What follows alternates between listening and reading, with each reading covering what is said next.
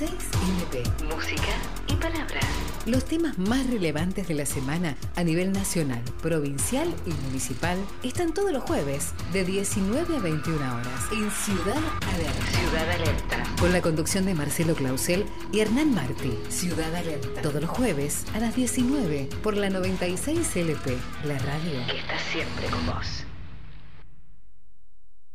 El Mercadito, almacén de vinos y cervezas, los mejores precios de la ciudad. En La Plata, calle 56, entre 9 y 10. Y nuevo local, en 19, entre 46 y 47. En Citibel, Camino General Belgrano, entre 11 y 12. Y en Berizo, calle 167, número 1263, entre 14 y 15. Haz tu pedido a nuestro WhatsApp 221-350-4444. 221-350-4444. Y te lo llevamos a tu casa. El Mercadito, almacén de vinos y cervezas, los mejores precios de la ciudad. Cuidarnos es simple, mantener la distancia, ventilar los ambientes, usar el tapaboca nariz, higienizarnos las manos y no compartir el mate depende de cada uno. Y es la mejor manera de cuidarnos entre todos. Si tenés síntomas, evita el contacto con otras personas y llama al 148. La Plata, Gobierno. Come on, girls. Come on, girls. Come on, girls. Come on, girls. Escucha esta canción que no es un reggaetón. Como todos los jueves, ya comienza Las Brujas que Salen. Ya hace mucho tiempo que callo lo que pienso, que digo lo que siento, que me silencio. Es hora de gritar. Con Gaby Chamorro, Julieta Cabenagui, Abriel Tubío, Maca Aspirós y Lara Guerrero. Pero libre como el viento, lleno de energía, poderoso en pensamiento. Es lo que siento yo. En redes, Cande Cabenagui. Locución, Analía Dorado. Operación técnica, Rocío Vera. Como te enseñaron en la calle. Las brujas que salen. Hasta las 19 hacemos periodismo de mujeres. Te enseñaron en la calle. Ya saqué mi conclusión porque hice esta canción para todas las mujeres del mundo. Tanta discriminación que lastima el corazón y nos hace un daño tan profundo. Ya hace mucho tiempo callamos lo que decimos lo que siento, morimos en silencio. Es hora de gritar, ponernos a cantar y dejar de decir lo siento.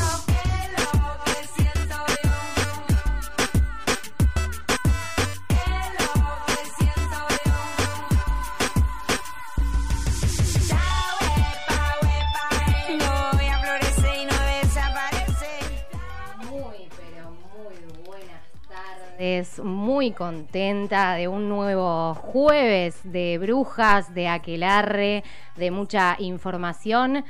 Voy a darle la bienvenida a este equipo maravilloso. Buenas tardes, Gaby. Pero buenas tardes, buenas tardes. Qué día hermoso, qué día otoñal. La verdad que sí, vos sabés que algo le contamos a los oyentes que nos está pasando bastante seguido y nos ha pasado, es que todos los jueves atina a que va a llover, que se va a caer el mundo. Después capaz no llueve, pero una viene con el paraguas, ya precavida con un montón de situaciones y después no pasa nada. Bueno, hoy no, hoy un día bien soleado que lo arrancamos bien arriba. Hola Ro, en la operación técnica, ¿cómo va?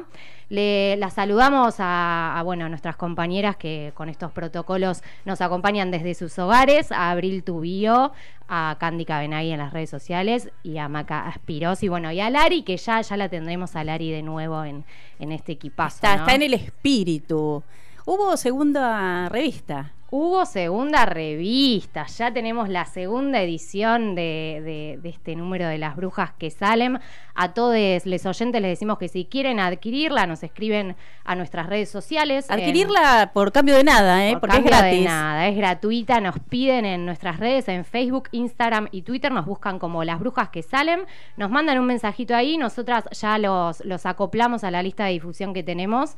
Hemos recibido muy buenas críticas, estamos muy contentas muy con, con el contenido. La verdad que el laburo da sus frutos porque todo el amor que, le ponemos nos lo devuelven, ¿no? Y a partir de este número, con el diseño de Mora Galafasi y con la tapa intervenida artísticamente de Mica Vallejos, un lujo. Dos brujas, brujas que han potenciado los mensajes, los contenidos que tenemos en el programa. Eh, así que bueno, más que felices. Más que felices. Así que no cuelguen a todos los oyentes que quieren adquirirla, nos escriben y lo sumamos a la lista de difusión. Gaby, hubo nuevos anuncios. ¿Lo escuchaste el presidente ayer? Y sí, por supuesto que lo escuché. Sí, hay que estar atentos a esas cosas. Bueno, hay que cuidarnos. Hay que seguir cuidándonos. Hay que cuidarlos. La vida es lo más importante, es el bien más preciado. Eh, y bueno, este Hoy muchos dimes y diretes, ¿no? Ahí hay mucha interna, creo que mañana se juntan en, en Olivos Alberto Fernández con la reta, quiere pedir a la, justicia que no que le abran las escuelas. Eh, muchas disputas de muchas disputas que tienen que ver con, situaciones políticas que se tendría que privilegiar lo sanitario, ¿no? Exactamente. Eh, pero bueno, la verdad que es un hecho, más allá de los números, es un hecho. Todos conocemos a alguien que eh, si no se contagió está... Tiene alguien este, conocido o está aislado por estrecho, sí. La verdad que cada vez son más los casos y bueno, cada vez más hay que apelar a la conciencia de la gente. Por ahí no pensar tanto en lo que le pasa a uno con estas medidas, sino pensar en, en toda la sociedad y tener un colectivo, así es. Exactamente, el bien colectivo y tener un poco más de conciencia social. Bueno, Gaby, arrancamos este primer programa entonces. Sí, con los barbijos puestos lo estamos haciendo. Con Ahora barbijo vamos a sacar una foto. Ahora nos sacamos foto. Arranquemos entonces.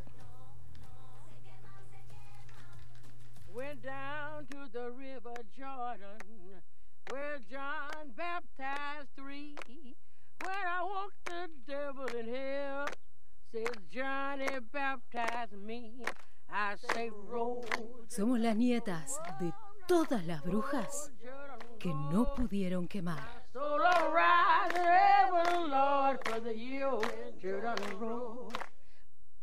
Un, un, tema que se volvió, la verdad, muy recurrente. Yo no recuerdo, por lo menos, otras épocas en las que se hablara tanto en los medios, en las calles, en las reuniones, del tema de la justicia, ya sea por eh, algún hecho puntual relacionado con el accionar de la justicia o algún fallo que conocemos y que no nos cierra, eh, y sobre todo hechos por ahí que suceden y que nosotros nos, nos lleva a preguntarnos y, y la justicia, que por dónde está, ¿no?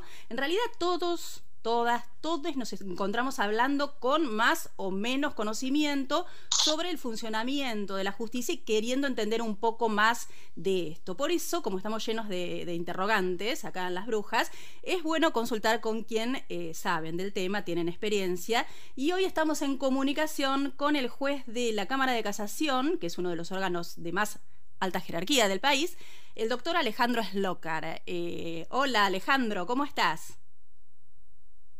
Hola Gabriela Brujas, eh, gracias por el diálogo y felicitaciones de luego por el ciclo desde siempre, porque enfrentan eh, el desafío de estas transformaciones eh, con las que se enfrenta una sociedad como la contemporánea, ¿no?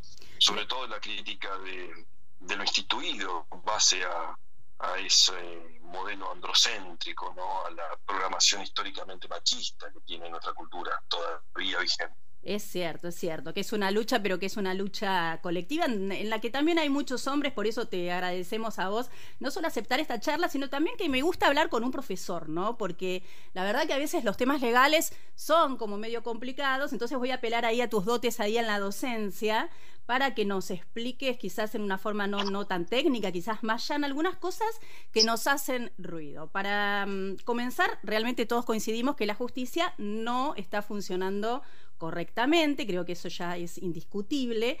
Y escuché que más de una vez eh, has dicho que en vez de, reformar, ¿no? que se está hablando tanto de reforma, habría que refundarla. Me gustaría que me ampliaras un poco el concepto. Sí, efectivamente, algo que trascienda, no un mero ajuste, eh, sino que atienda alguna cuestión del orden estructural eh, desde el punto de vista de una necesaria transformación que sobre todo en el rubro de género parece indispensable. porque mm, podemos hablar siempre de ese perfil eh, patriarcal, falocéntrico, androcéntrico, llámese X, del orden jurídico y hasta de la sociedad misma. Y fíjate qué paradoja, ¿no? Porque a fin de cuentas, desde siempre la imagen de la justicia es siempre femenina. Sin embargo, tenemos que llegar a la conclusión que la violación de derechos humanos más frecuente y más naturalizada por nuestra sociedad es la violencia contra la mujer. Y el orden judicial, desde esa perspectiva, está en deuda, pero una deuda no solo histórica, insisto, desde un carácter estructural, porque la discriminación que sufren las mujeres parte de la actuación de los propios tribunales donde hay una irregularidad infinita y muchísimas negligencias respecto de los hechos que se denuncian. ¿Por qué? Porque en definitiva los legajos judiciales están, están dictados, están eh, transcriptos, redactados por aquellos sujetos que no tienen, no tienen la preparación en el tema de las violentas relaciones de género, ¿no? O sea, es un judicial que deja eh, en evidencia tantas veces eh, su, su gran defecto, que es no conseguir pensar en términos de una relación de poder constituida por la simetría entre la posición femenina y la posición masculina en la sociedad. Eh, que en verdad se soporte en ese imaginario colectivo de, gran tradición histórica y que es cierto, es muy difícil desestabilizar. Eh, y estas formas de violencia, que en verdad son las que emanan de la dominación desde el género, del castigo, ese castigo misógino, eh, que es propio de la posición patriarcal, es lo que necesariamente hay que dicen ustedes siempre deconstruir o diría yo hasta desmontar, ¿verdad? o sea, la crítica de lo instituido allí es indispensable. Eh, y por cierto que esto reclama algunas respuestas que sean inmediatas y efectivas para mitigar algunas cuestiones de riesgo eh, pero también a la par eh, la, capacitación con enfoque de género de todos los operadores, o sea, fiscales, defensores, jueces, que entiendan que están llamados a una tutela efectiva de la igualdad de género y la protección de la mujer contra la violencia, ¿no? Es cierto, es urgente. Eh, vos bien decís en, en, estas desigualdades, ¿no? Por las que luchamos las mujeres, también eh, hay, eh, hay una vulneración de los derechos en cuanto al acceso a la justicia para las mujeres y también las personas trans. Igual hemos visto en el país, incluso hemos visto en estos últimos tiempos, que se han dado vuelta un poco las cosas. Eh, hemos vivido hace unos pocos días la absolución para Marian Gómez, eh, esta mujer que besaba a su, a su mujer y que la llevaron presa. Hemos el año pasado la absolución a Luis Aimé, a, a Luz también, una chica trans a la que simplemente por ser trans y por trabajar en la prostitución, le habían endilgado eh, un hecho horroroso y del cual no había ninguna prueba. O sea, se han dado pasos adelante. Y hoy se dio un paso importantísimo. Hoy a la mañana el Estado por primera vez le ha pedido disculpas a una mujer, a Olga del Rosario Díaz, porque en su momento no la escuchó y no la amparó cuando ella pidió que el Estado la proteja. Ella había hecho muchas denuncias, eh, de hecho había hecho denuncias en el ámbito del Juzgado Nacional en lo Civil 85 a cargo del juez Félix Igarzábal. Nunca la escucharon, ella había ido a la oficina de violencia doméstica, había pedido botón antipánico, había, se había ido de su casa, ¿no? Con un matrimonio con muchísima violencia de género y eh, en ese lugar, en este, en este juzgado, la atiende una mujer, una mujer que de hecho eh, ahora es jueza titular del Juzgado Nacional de Primera Instancia en lo Civil número 12, en ese momento era secretaria, Marisa Elisa Arias, María Elisa Arias, eh, y que en ese momento agarró el teléfono, lo llamó al marido y le dijo, vengan, arreglen esta situación como si fuera una situación, ¿no?, la que habría que hablar. No escuchó para nada esta mujer y es más, le dijo, pero tantos años de matrimonio, tantos años este hombre, ni más ni menos que le dijo así, arreglate, ¿no? Como, este, ¿Qué le pasa a esta mujer? A los pocos días, el hombre prácticamente la mata, sobrevive, sobrevive después de 45 días de terapia intensiva y de dos meses de rehabilitación. Al hombre por fin, bueno, sí, se lo condena, se lo lleva preso, pero en su momento podría haber, eh, podría haber muerto, ¿no? El Estado hoy le dijo, está bien, disculpas, no, eh, actuamos mal. Ahora, estos dos jueces, el juez Félix Igarzábal y esta mujer que era secretaria y que ahora es jueza, siguen en funciones. ¿Qué es lo que pasa? ¿Y acá hay un mea culpa y, y una autocrítica de parte del Estado, pero no de la justicia?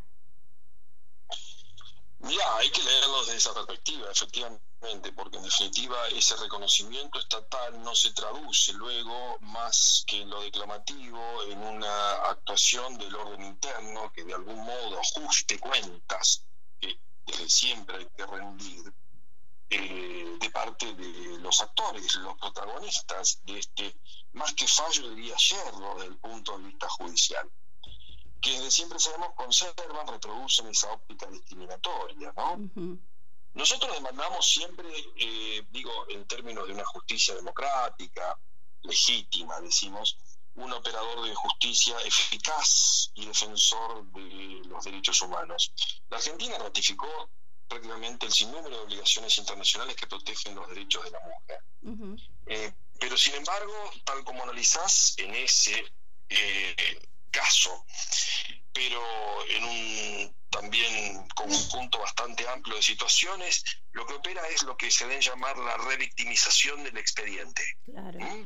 Que en vez de proteger y reparar a la víctima y sin enfoque de género, en realidad profundiza, reproduce la crisis. Eh, entonces, eh, eso desde luego necesita eh, una, una atención inmediata, porque hay una suerte de ceguera judicial, burocrática, ¿no? entre lo que la Argentina se compromete del orden externo, internacional, y lo que se aplica en el orden interno. O sea, hay un abismo, una brecha, que no solo parte de ese lenguaje esotérico, las formas esas sacramentales, este, y la desprotección en definitiva a la víctima, sino que se traduce en esa conservación, ¿no? en la estructura, de, los cargos y de las funciones. O sea, eh, todos sabemos que el derecho es conservador, yo no voy a inventar nada nuevo, ¿no? O sea, que en definitiva el tradicionalismo jurídico en esta materia es propio de largo tiempo. De lo que se trata es de romper con esa matriz y actuar en consecuencia. De modo entonces que yo celebro definitivamente las disculpas en nombre del Estado, pero con eso no alcanza, ¿no? Sí, sí, a uno le queda esa este, sensación, ¿no? La, respuesta tiene que ser, insisto, un poquito más eficaz, con la implementación de algunas medidas específicas, sobre todo respecto de aquellos protagonistas de la situación de violencia, en el caso institucional contra la mujer. Así es.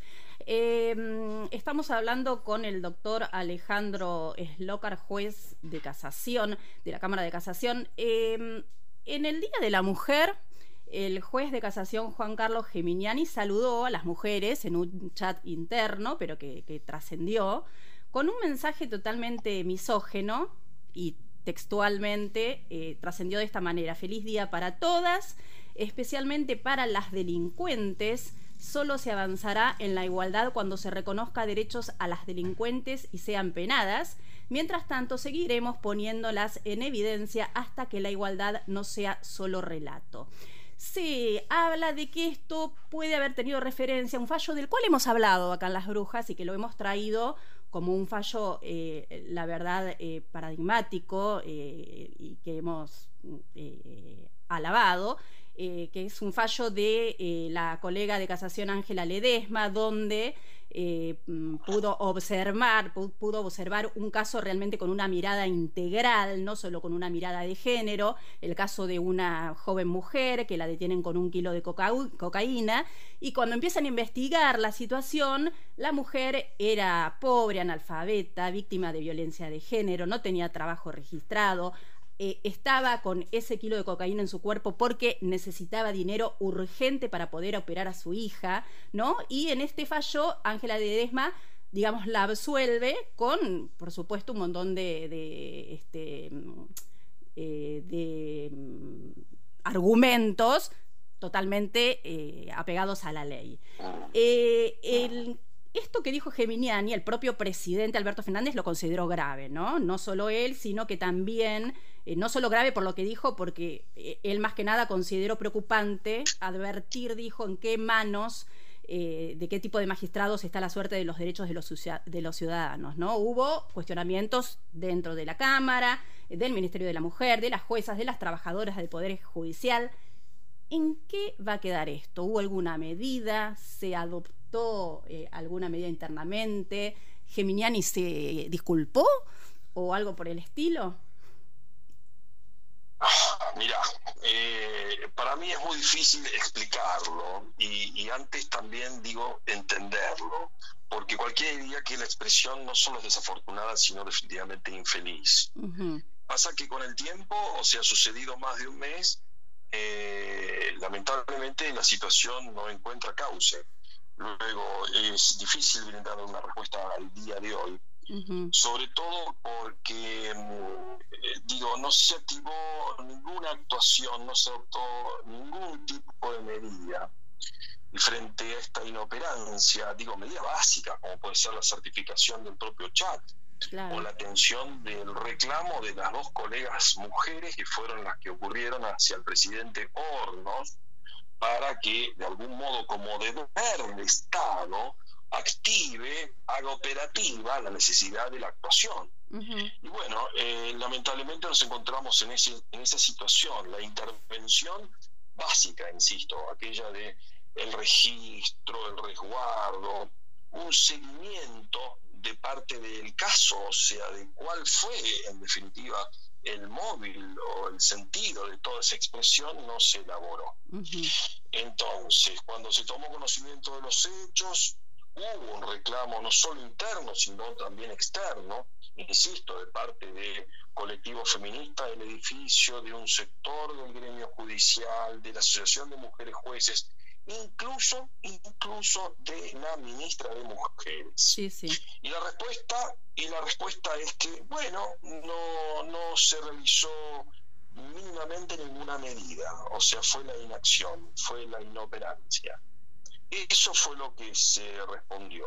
O sea, nos enfrentamos a esa cuestión, ¿no? Que no solo trasunta un problema de violencia de género en plano individual, sino que acá lo que revela es una suerte de estructura, de un montaje, diría hasta de un acompañamiento del orden estructural e institucional porque no se hizo, insisto, de parte de la Cámara ninguna gestión necesaria para esclarecer, para desentrañar lo que había ocurrido. Y esta situación no se puede naturalizar, no se puede normalizar de parte nuestra en tantos jueces, máximo integrando el máximo tribunal penal del país. Decimos de siempre, y ustedes conocen tanto más que yo, sino que la violencia de género no es solo la agresión física o verbal que daña a la mujer por el solo hecho de ser mujer, sino que hay actitudes, hay falta de colaboración, hay silencio en el plano de la omisión que también son reveladoras de violencia de género.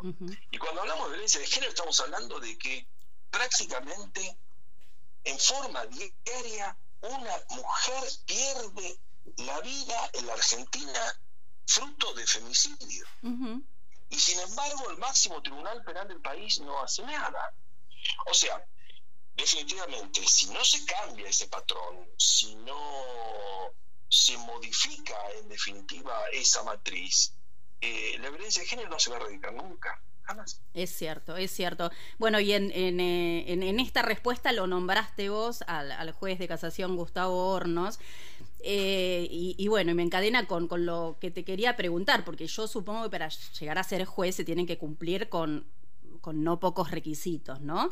Pero llama la atención en este caso, en el caso del juez de casación Gustavo Hornos, ¿no? Que ocupe ese lugar habiendo tenido un caso comprobado de intento de femicidio denunciado por su esposa. Eh, además de ser mencionado ¿no? en los medios por sus visitas al expresidente Macri, eh, estos antecedentes no se tienen en cuenta a la hora de designar a un juez o de que continúe en su cargo cuando es investigado por una causa semejante, porque a mí se me ocurre en otras profesiones, cuando ocurre alguna situación así, inmediatamente, bueno, te separamos hasta que esto lo, investigamos. Y, y acá son jueces y estas cosas no pasan, sigue. Mira, desde siempre yo digo que no soy juez de jueces porque no me pagan el sueldo para esa función. En el caso particular del juez Horno, yo documentada fundadamente eh, y por escrito eh, dije que había dejado de representarme como, como juez, como presidente de nuestro cuerpo, a partir de lo sucedido y por hecho de dominio público que tuvieron lugar en la segunda semana del mes de, febrero pasado. Eh, a propósito de esa situación, bueno, sé que existió una suerte de repudio, precisamente el Día Internacional de la Mujer Trabajadora. Sí, claro. Pero desde luego yo creo que el escrutinio para con los jueces y el modo de selección, el acceso que tienen a la función, tiene que ser muy riguroso, muy, pero muy riguroso respecto a estas circunstancias. Porque, insisto, mm, si no, al amparo de esta, digamos, concepción misógina, ¿no? Este, en verdad falocéntrica que tiene todo el derecho y particularmente el judicial, este, si no se repara en ese patrón, en definitiva, del orden cultural, definitivamente se modifiquen eh, las situaciones de desigualdad y de discriminación que existen en la sociedad. Así es. Eh, estamos hablando con el juez de Cámara de Casación, eh, eh, doctor Alejandro Eslocar. Para ir cerrando, te quiero preguntar por un tema que también nos preocupa mucho y que tiene que ver, y que, que afecta a muchísimas mujeres y también a algunos hombres, que denuncian los abusos que sufrieron en la niñez o en la adolescencia muchos años después, porque esto, bueno, se denuncia cuando se puede y por, por quedar así en un vacío legal, porque ocurrieron antes de lo que es la ley Piazza, que lo hemos charlado en el, programa, no encuentran pena para sus agresores. ¿Crees que es necesario que en este tema se avance en la imprescriptibilidad de este tipo de delitos? ¿Hay alguna posibilidad de hacerlo? Ya, creo que hubo algunos pronunciamientos puntuales relativos a ese tema. Eh, en rigor, mi mirada es un poquito más amplia y más compleja de ese fenómeno y atiende, digamos, la múltiple arista que reúne el fenómeno de la violencia este, contra minorías este, en cualquier sociedad. Eh, la respuesta punitiva siempre llega tarde y mal. Eh, luego creo que el factor de prevención, ex ante decimos siempre, es la mejor herramienta. Eh, trabajar sobre precisamente remover todos los obstáculos y todas aquellas condiciones que de algún modo mm, se traducen en situaciones de violencia y de asimetría son indispensables. Eh, la respuesta penal es apenas una. Eh, quizá, insisto, no sea lo suficientemente ni lo tan eficaz como se predica, pero quiero rescatar que en cualquier caso es apenas, apenas una de las posibles reacciones que se puede tener para enfrentar, digo, de un modo mm, serio y eficaz estos fenómenos, ¿no? Eh, insisto mm, con esta idea de proteger y reparar a la víctima eh, desde siempre exige la implementación de, medidas este, específicas pero inmediatas y efectivas, o sea, que actúen, que actúen en rigor cuando suceden los hechos. Eh, y yo creo que ese debería ser un cometido inmediato, sin descartar los otros, desde luego, pero yo creo que definitivamente el análisis debería apuntar a ese enfoque, ¿no? a la implementación de políticas de esa naturaleza. Bueno, Alejandro Slocar eh, juez de la Cámara de Casación, eh, uno de los órganos de más alta jerarquía del país, estuvo charlando eh, con las brujas que salen. Te agradecemos muchísimo y también tu compromiso, porque bueno, porque estas cosas cambian, ¿no? Que es tan necesario. Gracias Gaby, gracias Brujas. Ustedes saben que a fin de cuentas la casa de brujas, como siempre enseñamos, no, no fue sino el fundamento para domesticar a las mujeres y consagrar la supremacía masculina, que es lo que definitivamente estamos llamados a, desterrar. Gracias. Muchas gracias, ¿eh? Hasta siempre era el juez de Cámara de Casación, el doctor Alejandro Slocar, charlando con nosotros sobre, bueno, esta necesidad imperiosa de refundar la justicia, como él dice, más que reformularla. Eh, seguimos, seguimos en las brujas que salen ahora con buena música.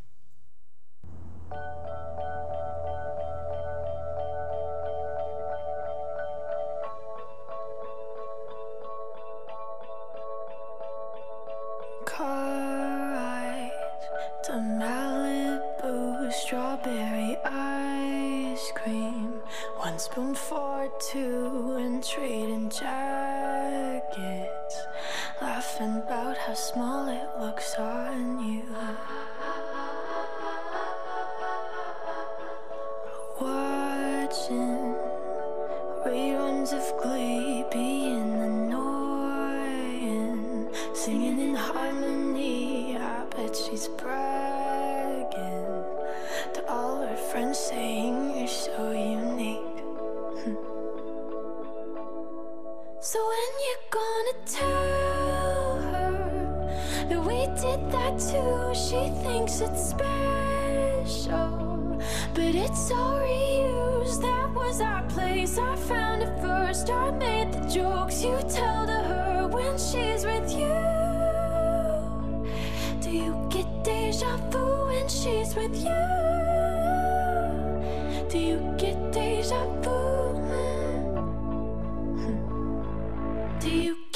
Deja vu?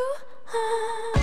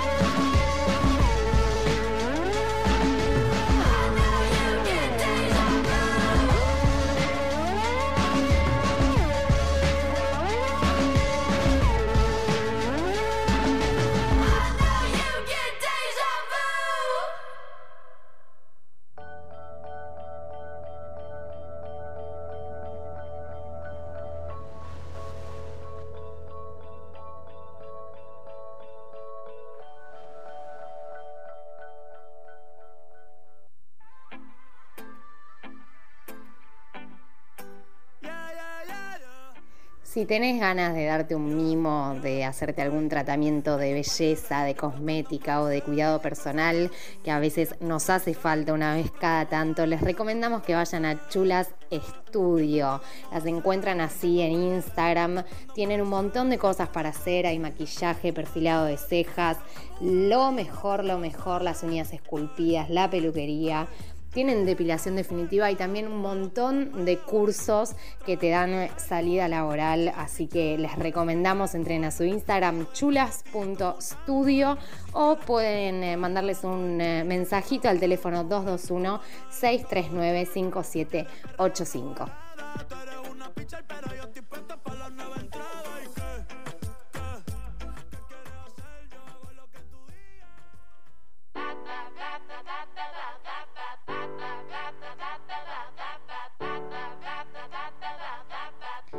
Si tienen ganas de salir un ratito, de ir a tomar unas birras, comerte unas hamburguesas o unas papas, les diría que aprovechemos este último tiempito que tenemos. Les dejo este lugar hermoso que no se van a arrepentir de ir.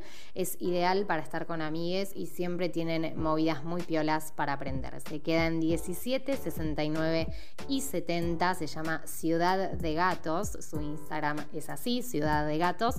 Tienen delivery, así que acérquense y si les da pachorra o si están aislados, pueden pedir al delivery y te lo llevan a tu casa.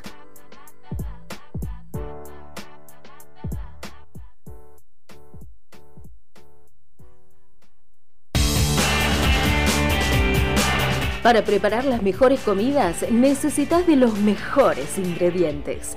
En Biodem nos encargamos de buscarlos de las quintas y llevártelos directo a tu casa bolsones de frutas y verduras orgánicas, agroecológicas, recién cosechadas, con todo lo que necesitas para la semana. Envíos a La Plata, Citibel, Los Hornos y Gonet. También a Buenos Aires y Zona Sur. Ingresa a www.biodem.com.ar o manda un WhatsApp al 11 32 66 33 96 y hace tu pedido. En Morón avanza el plan de repavimentación y bacheo, con renovación de calzadas, cordones y luminarias. Así mejoramos la circulación, la seguridad y la calidad de vida de los vecinos y vecinas. Municipio de Morón. Corazón del Oeste. Comunicate con nosotros. Compartinos tu hechizo. Déjanos tu mensaje al 221-453-5553 o al WhatsApp 221 501 4638.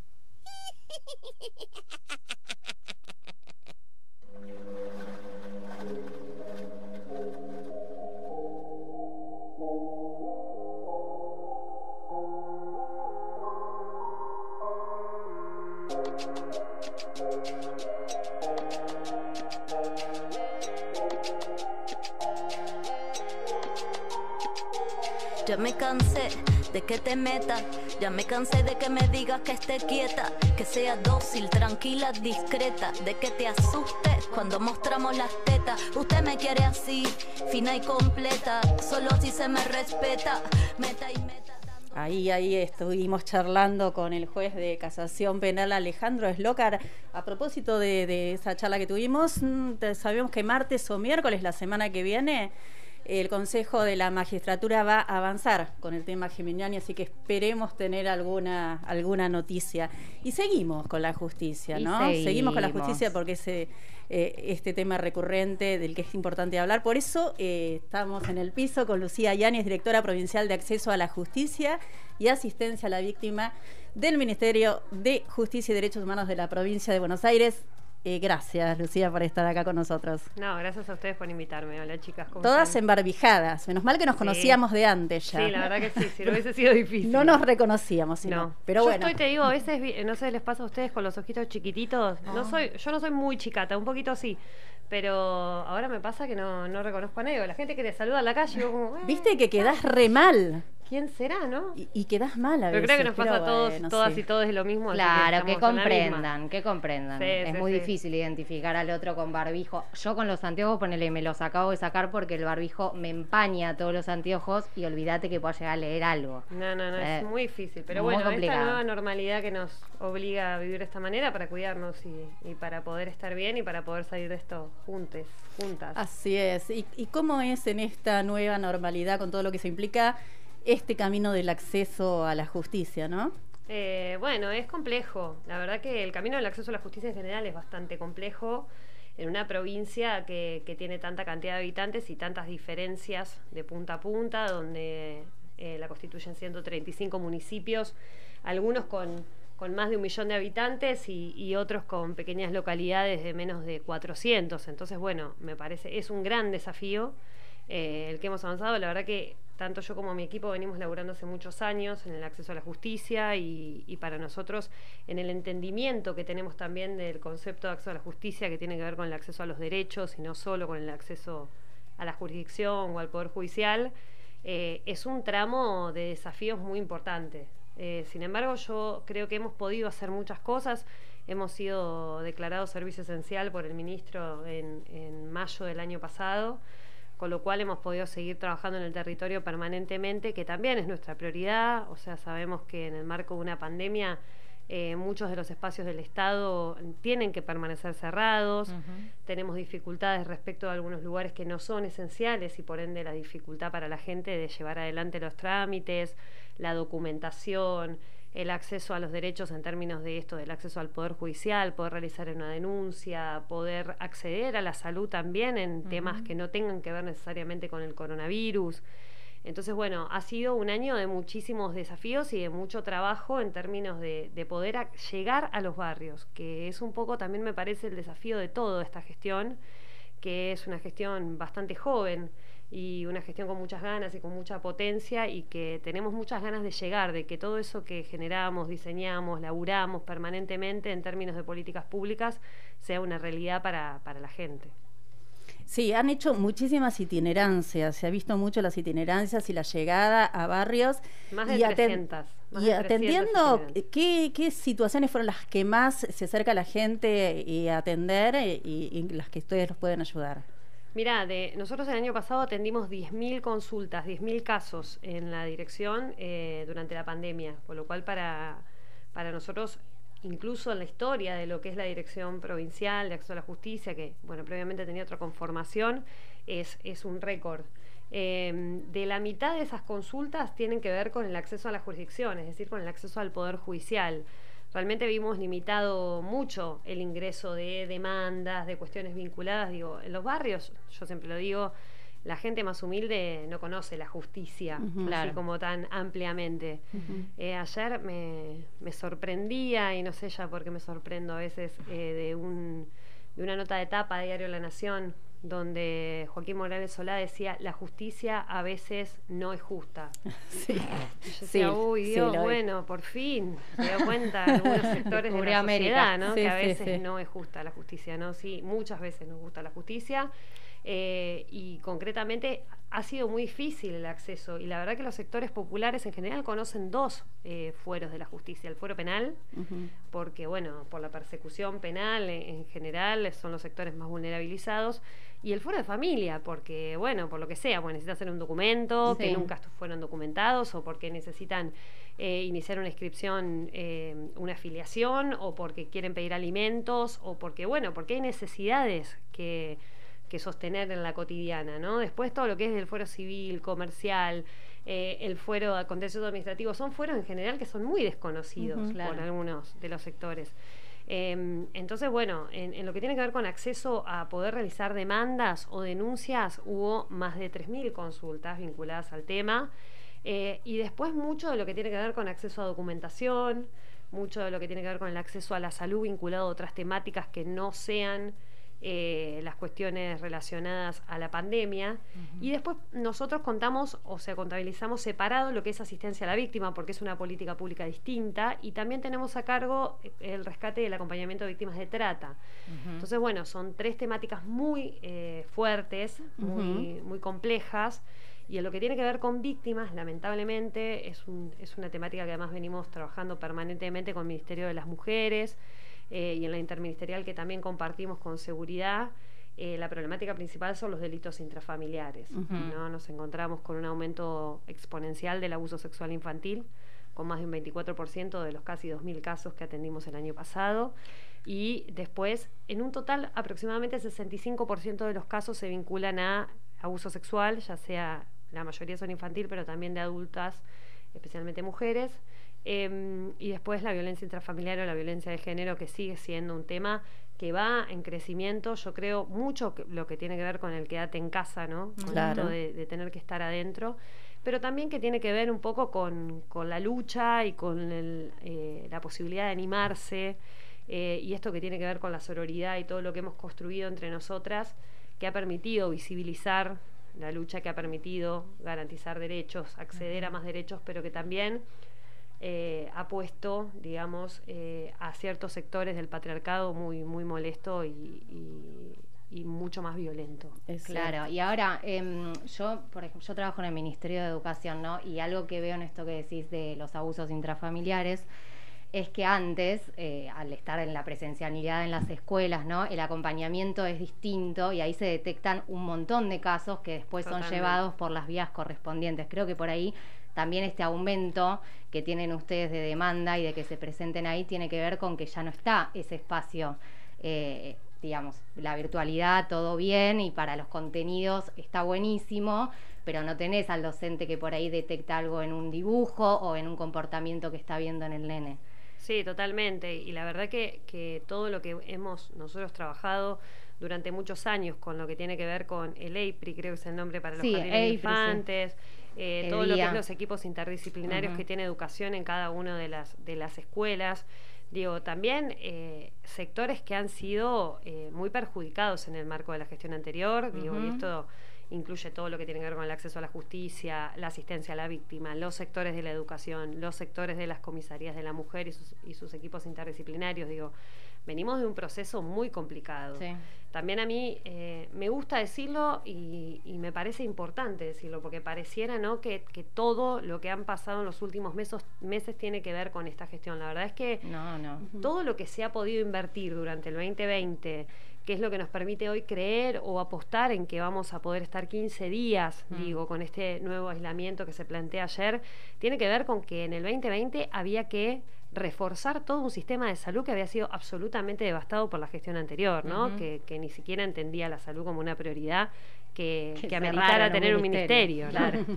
Entonces, bueno, la gravedad de esa situación, digo, ha hecho que tengamos que pasar un año comprando muchísimo material como Sí. gestión para poder completar eh, todo lo que tiene que ver con el equipamiento de hospitales, crear otros hospitales, construir espacios para que hoy haya camas de aislamiento para un montón de personas, que estamos sufriendo una segunda ola muy, muy seria.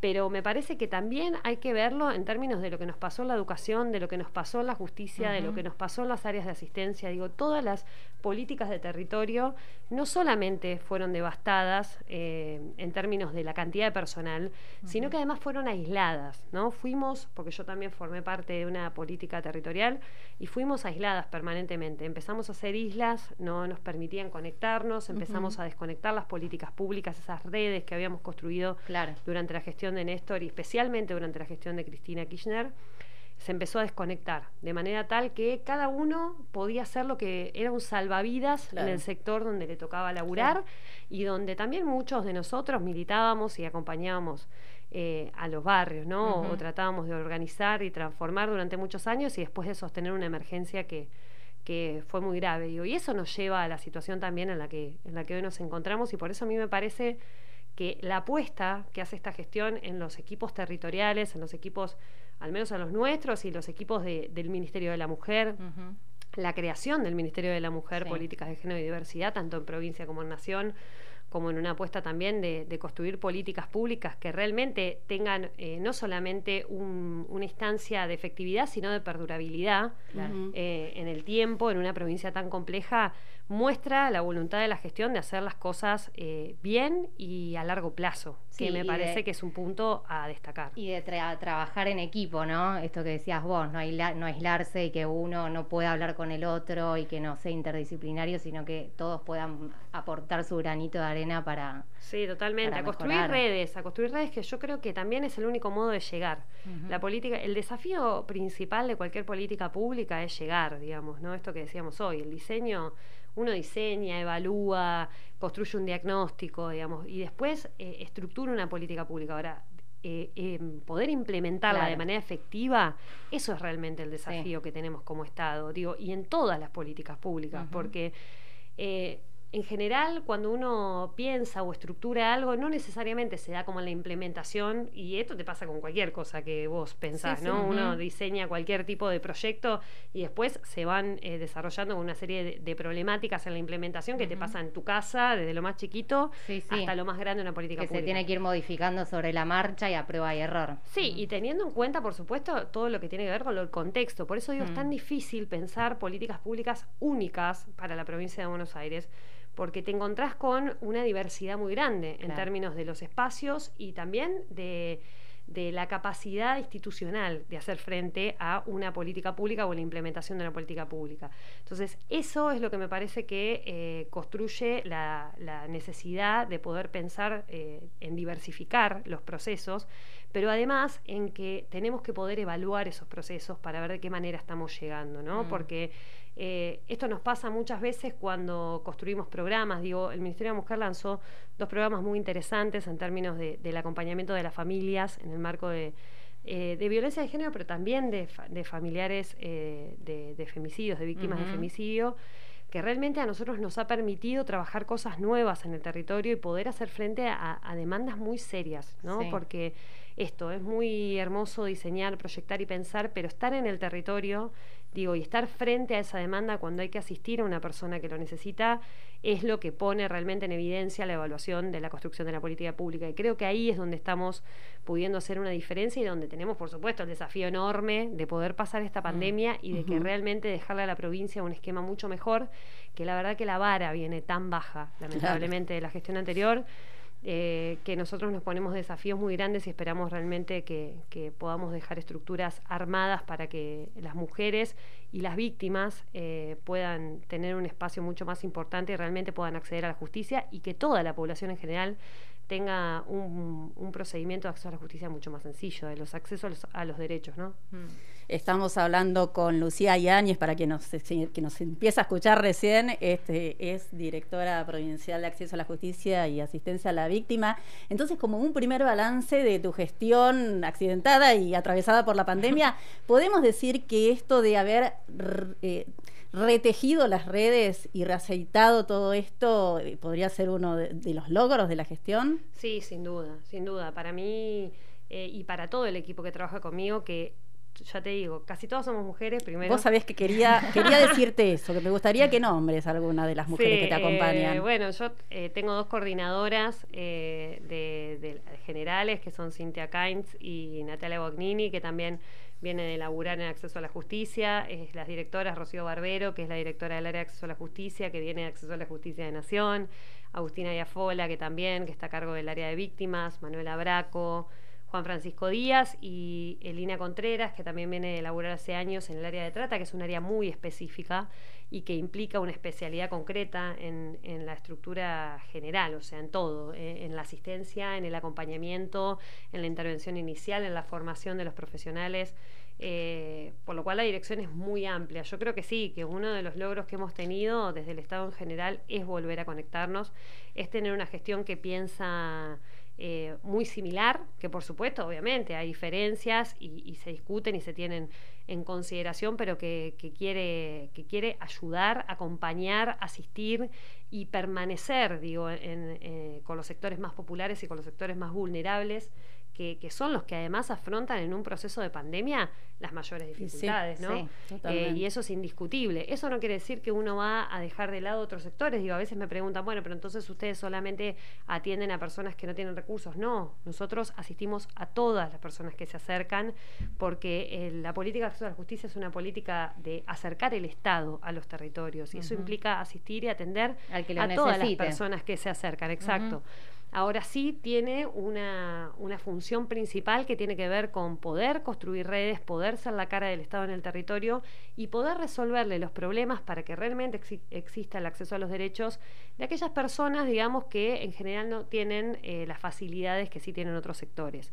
Entonces, ese anclaje territorial que en general tienen los centros de acceso a la justicia, digo, tanto nacionales como provinciales, es lo que le da fortaleza en la organización de la transformación de esos espacios, porque los centros de acceso a la justicia se convierten en referencias permanentes del barrio, ¿no? Digo, tengo que, me llega una carta de documento y se consulta ahí, necesito hacer un trámite, necesito hacer una denuncia, mm. necesito ver de qué manera puedo acceder a una documentación. Digo, recordemos que la gente, en general, los que yo soy abogada y los y las, las que somos abogadas, eh, sabemos que en general la gente se asusta mucho. Cualquier cosa que te pasa, te llega una carta de documento y la gente ya piensa que va a ir presa. Eh, aparte no entendés nada. A mí si me llegara una carta de documento no entendería nada lo que dice. Entonces, en algún punto, bueno, yo creo que ese es uno de los puntos también a discutir en el acceso a la justicia, ¿no? El lenguaje claro, la facilidad, el poder enseñar estas cosas en las escuelas esto es parte de la vida cotidiana. Eh, la justicia, el acceder a la justicia es parte de nuestra vida cotidiana, de nuestra vida adulta generalmente, pero a veces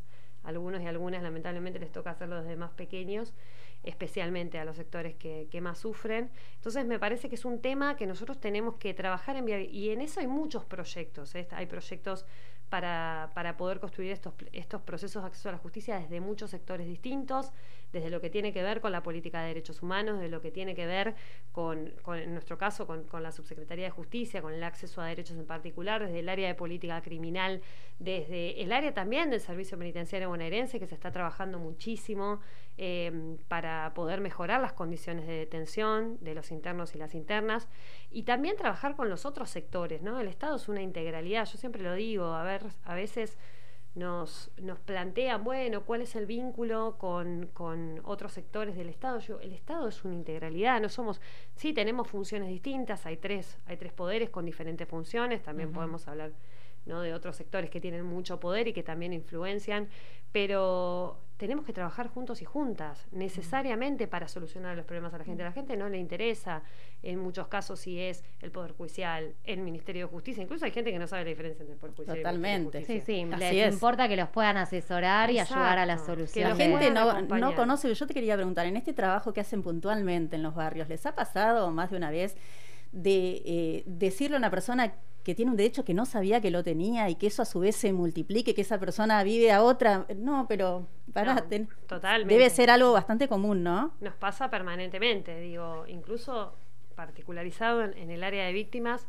Eh, digo, las víctimas tienen muchos derechos en el marco del proceso. Ahora se sancionó la nueva ley de víctimas, que estamos trabajando en la reglamentación, eh, y que implica también la posibilidad de la víctima de participar en los procesos y la gente desconoce absolutamente eso. También se desconoce mucho y en eso digo, es difícil en un momento histórico como este poder trabajar en la comunicación de todos los programas que se han mm. creado en el marco de la gestión provincial y nacional eh, para poder hacer frente. Digo, todos los ministerios tienen diferentes programas para poder trabajar en, conjunto, porque en general la mayoría es de un laburo interministerial, para hacer frente a, la demanda que es muy grande, porque recordemos que estamos pasando un momento muy mm, difícil mm. y que necesariamente tenemos que trabajar juntos y juntas y dejar de lado cualquier tipo de diferencia que tengamos. Esto me parece que incluye a todos los sectores para para poder salir adelante. Lucía, hoy eh, hablando ¿no? del tema de víctimas y de derechos vulnerados, hoy fue un día histórico porque el Estado por primera vez le pide disculpas a una mujer que fue víctima de violencia de género y dice sí, no estuvimos ahí, no estuvimos ahí, no te pudimos proteger, eh, lo, pudimos ver por, por, YouTube, la Secretaría de Derechos Humanos de la Nación este, lo hizo público, una mujer, Olga del Rosario Díaz, que había sido víctima de violencia de género, eh, que había ido a pedir, que había hecho la denuncia, que se había animado con todo lo que cuesta, ¿no? De haber ido a hacer la denuncia, que quienes la atienden, un juez, una secretaria que hoy por hoy es jueza, le dicen, media, media con tu esposo, hace 36 años que están, ¿por qué no se arreglan? charla. Cuando ella estaba pidiendo, implorando por medidas restrictivas, por un botón antipánico, y bueno, y este hombre al poco tiempo prácticamente la mate también ataca a su hijo. Eh, el, el Estado públicamente hoy le pidió disculpas ella las aceptó y las aceptó en nombre de todas las mujeres que, que no sobrevivieron como ella, ¿no? Habló particularmente de, de, Úrsula, este, de Guadalupe. Pero esos jueces siguen en, me, gusta ya ahí, no en tu función, pero esos mm. jueces siguen en, en, funciones, ¿no? Los dos jueces que cometieron esos errores. ¿Qué es lo que está? Eh, porque hay un mea culpa, uno ve que el Estado está como poniendo prioridades en su agenda, prioridades de género, ¿no? Prioridades, incluso aceptando errores, este, y la justicia no pasa nada. Bueno, ¿cómo ves esa situación vos? ¿Complicada? Esto yo ya, eh, como vos bien decís por ahí, dentro de mi cargo y por fuera, digo, a veces es muy difícil separar lo que uno es en mm. términos de, los roles que le toca ocupar, si bien institucionalmente hay ciertos protocolos a cumplir que son implícitos, porque realmente la verdad que, yo tengo la suerte de formar parte de un ministerio, de una gestión que, creo que por, por, por la impronta que nosotros tenemos también como como parte de, un colectivo eh, que cree en, determinadas cosas y que lo crea históricamente hace muchísimos años y que hemos tratado, eh, lo digo como colectivo, de ir ayornándonos, seguir avanzando para realmente poder seguir garantizando derechos y eso se ve claramente en la figura de Cristina. Eh, que, ha cambiado algunos de sus puntos de vista respecto a determinados temas para, para poder hacer frente a, una, a las demandas sociales que necesariamente son dinámicas y que no son estáticas. Digo, me parece que yo siempre creo que, las disculpas, y esto es, es eh, general, las piden los gobiernos populares, ¿no? Las, las pedimos, digo, los gobiernos que, que somos empáticos, que sentimos el dolor que siente la gente cuando las cosas pasan. Y me parece que ese es uno de los planos más difíciles en términos de, del poder judicial, más que pensando que la justicia, digo, porque la justicia es muchas otras cosas. Que los sectores del poder judicial que muchas veces les cuesta empatizar.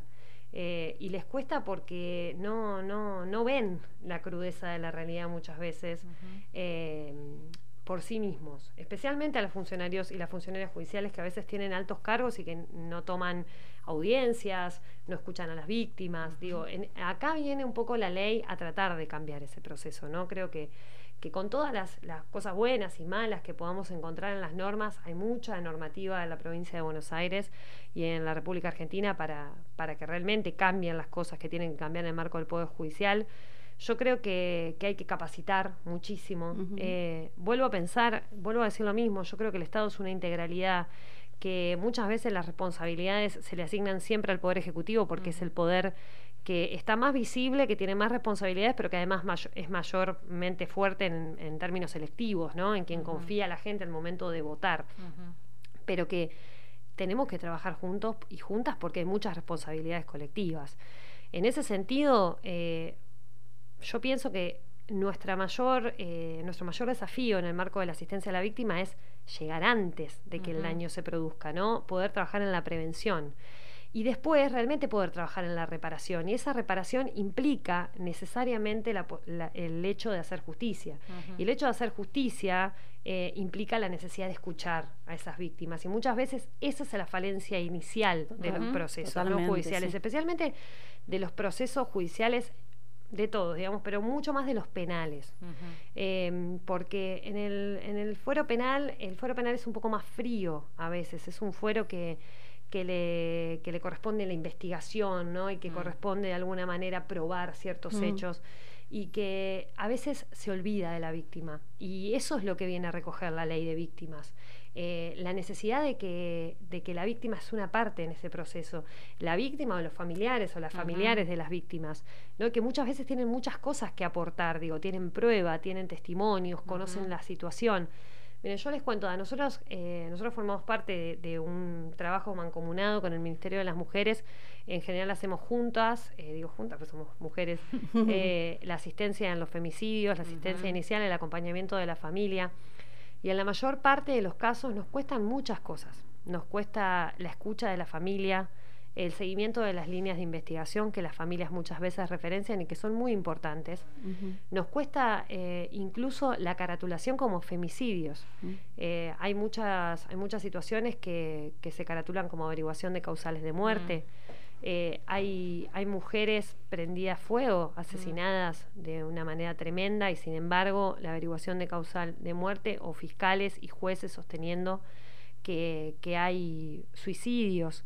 Em, nos cuesta mucho también que a veces se caratule como femicidio y digo, y acá yo lo explico muy seguido esto porque eh, a veces nos dicen, bueno, ¿qué, qué, cuál es la diferencia si es femicidio o si es eh, un homicidio calificado? Tiene, tiene el mismo, la misma cantidad de años de máxima y no, no es lo mismo. No es lo mismo porque primero hemos diseñado y pensado muchos programas para las víctimas de femicidio, las familiares de víctimas de femicidio. Y para eso necesitamos la cartulación. Digo, la ley Brisa, para, para poder tramitar la ley Brisa, vos necesitas que la carátula sea homicidio calificado por razón de género, sea un femicidio, para trabajar con todos los programas que se han diseñado a los fines, pero también para saber la verdad de lo que está pasando en nuestra provincia, que es la cantidad de femicidios que estamos viviendo, que es una pandemia también, y por la cual necesitamos seguir trabajando.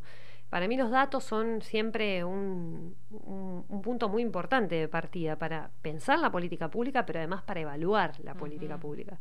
Y en ese sentido, digo, damos disputas permanentemente con ciertas instituciones, ¿no? Y ciertas instituciones que también nos toca conducir que nos toca conducir y también aceptar que hay muchos hay muchas diferencias digo hay, hay muchos cambios estructurales que llevan muchos años mm. eso lo verás vos en educación digo uno no es que modifica un esquema de educación o crea un nuevo modo de construir la educación o piensa no sé cambiamos del EGB como era cuando yo iba a la escuela a, mm. este nuevo sistema que tenemos y eso bueno va a cambiar mágicamente todo no claramente esto cuando decimos no fue magia, tiene que ver con eso. Tiene que ver con muchos procesos detrás de cada una de las cosas que emprendemos que implican años de trabajo y años de formación y posiblemente no lo vea la misma gestión que lo mm. propone, ¿no? Pero que tiene que ver con esto, con emprender, eh, con, asumir los desafíos y con apostar eh, con, datos, con, realmente evaluando y diseñando cosas que sean a los fines. Ahí eh, a mí lo que me pasa es que, que a veces siento que, que, no tenemos tanto tiempo, mm. ¿no? Como si por ahí para otras cosas. No tenemos tiempo porque porque permanentemente vemos mm. mujeres que están en situaciones tremendas, las que tienen la suerte de sobrevivir a situaciones de violencia de género, porque no tenemos más tiempo para que no, no, no, sean atendidas, no puedan realizar una denuncia, porque una mujer que decide hacer una denuncia es una mujer que ha pasado por un proceso eh, para llegar a ese lugar, ¿no? Y que se anima y que si nosotros no logramos resguardarla, a tiempo, eh, probablemente hacer la denuncia sea un, un arma de doble filo, sea algo que se le viene en contra. Un detonante para el, el otro a tener una excusa para ese es el punto en el cual empezamos a trabajar la mesa interministerial eh, de emergencia ante las situaciones de casos críticos de violencia de género que estamos trabajando nuestro Ministerio de Justicia con el Ministerio de las Mujeres y el Ministerio de Seguridad, que tiene como, bueno, lo, anunció el gobernador el 8 de marzo, que tiene eh, varias políticas desarrolladas a los fines en el marco del programa, pero que tiene dos puntos centrales, que es una nueva ley de violencia de género para la provincia de Buenos Aires que es una ley que estamos, que estamos escribiendo en conjunto, con, con además con un consejo asesor muy importante de, personalidades muy renombradas, que también hay personalidades del Poder Judicial que, que tienen mucho, mucha trayectoria en el marco de, la, de todo lo que tiene que ver con temas eh, de género.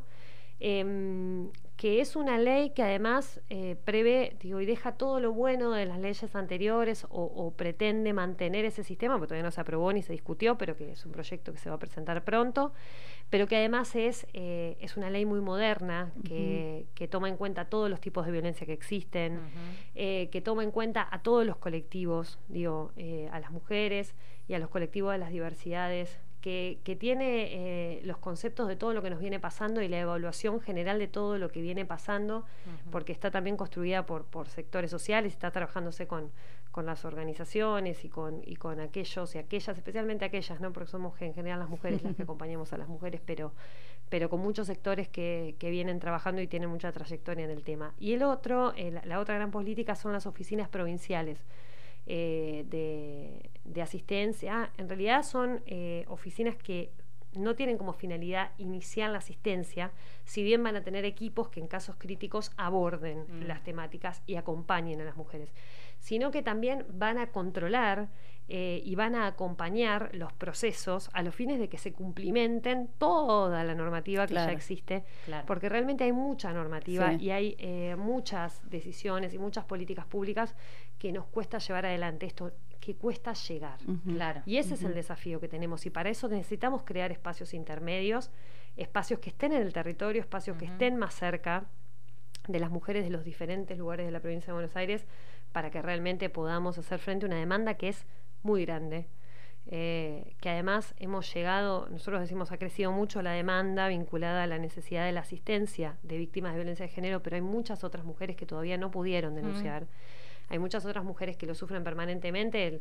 El, machismo es eh, y el patriarcado es algo que es innegable. A mí a veces me pasa, yo siempre cuento, yo vengo de, de una familia del interior, eh, la cual tiene muchos indicios de machismo.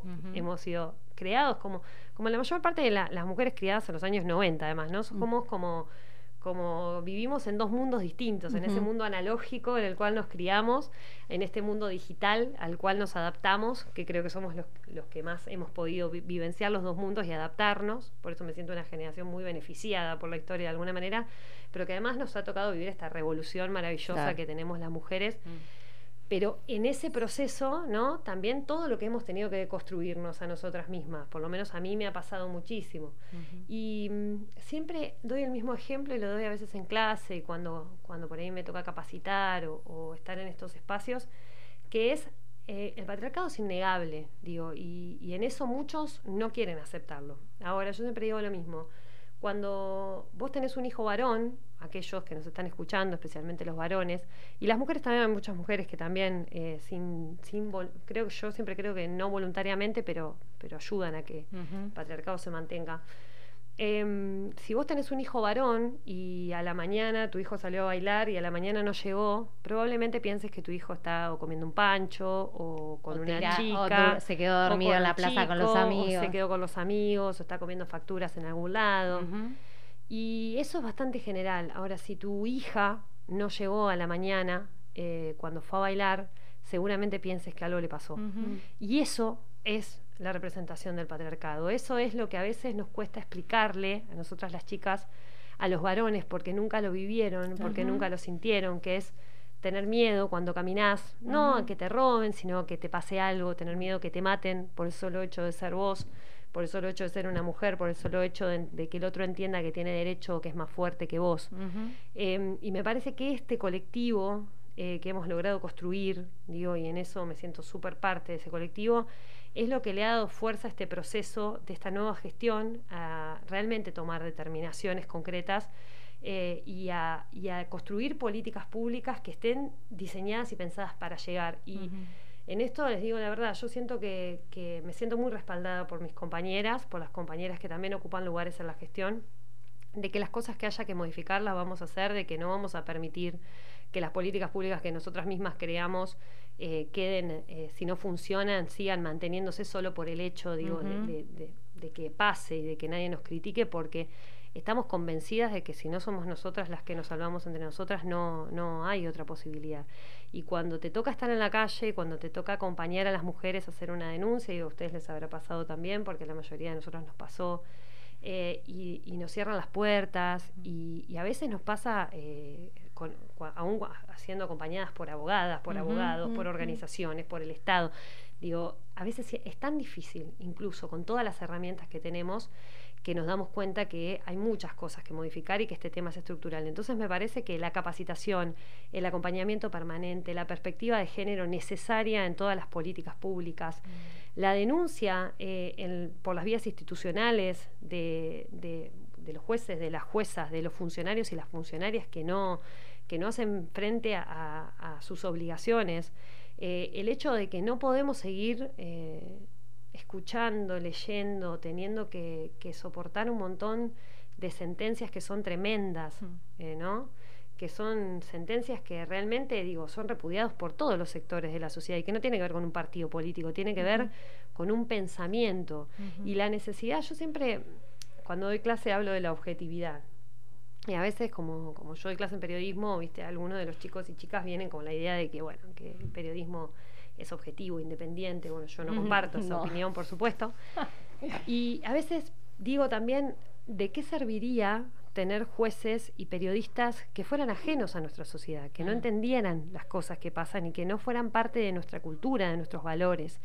Y en eso me parece que la obligación como funcionarios públicos que tenemos es de poder ayornarnos, ¿no? de poder aprender, de poder capacitarnos, de estudiar permanentemente de entender eh, los movimientos colectivos, la dinámica colectiva. De tener una mente abierta, ¿no? Porque también lo que pasa mucho es que las mentes cerradas no, no admiten que pase esto en una pareja, que pase esto en una familia, ¿no? Sí, y que saber que tener la mente cerrada y, el hecho de que eso influya en la vida de otra persona es parte de incumplir tus deberes de funcionario público. claro.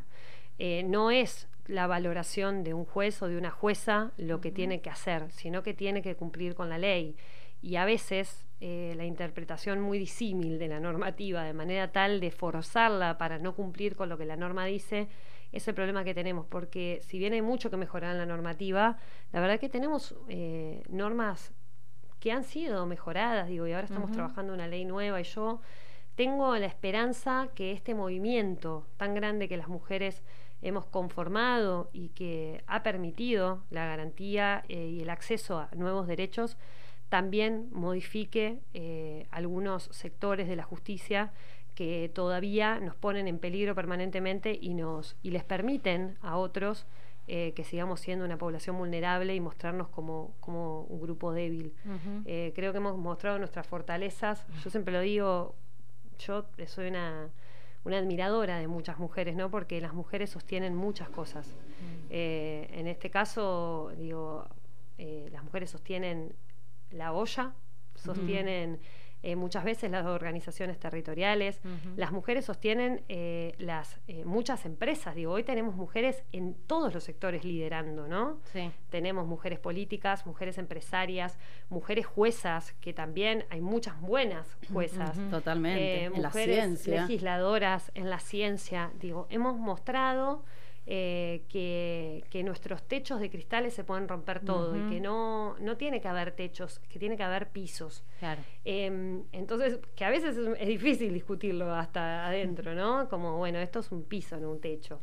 Em, pero me parece que, estamos trabajando mucho para, para cambiar eh, algunas cosas y que todos los poderes del Estado tienen que poder eh, capacitarse y ayornarse y modernizarse porque detrás de cada uno de los casos, especialmente que atiende el Poder Judicial y es ciertos fueros, hay una vida y a veces hay muchas vidas. Entonces es nuestra responsabilidad eh, histórica hacer frente a eso. Lucía Yáñez, contando algo de lo que hace nada más, porque podríamos tener muchísimas más charlas. Te vamos de 5 a 7 los jueves, está siempre la puerta abierta para vos. De acá te das como recibida de brujas con una serie de amuletos que nosotros damos a nuestras invitadas. Gracias. Allá hay uno para vos especial con una frase, eh, seguramente de, una mujer que sé que admiras. A ver. Ay, sí, sangra tanto el corazón del que pide que hay que correr y dar sin esperar. La verdad que sí. Que es lo esto que es, una, es una gran enseñanza, además, para muchos y muchas, ¿no? A veces te toca escuchar cada cosa, no sé si a ustedes les pasa.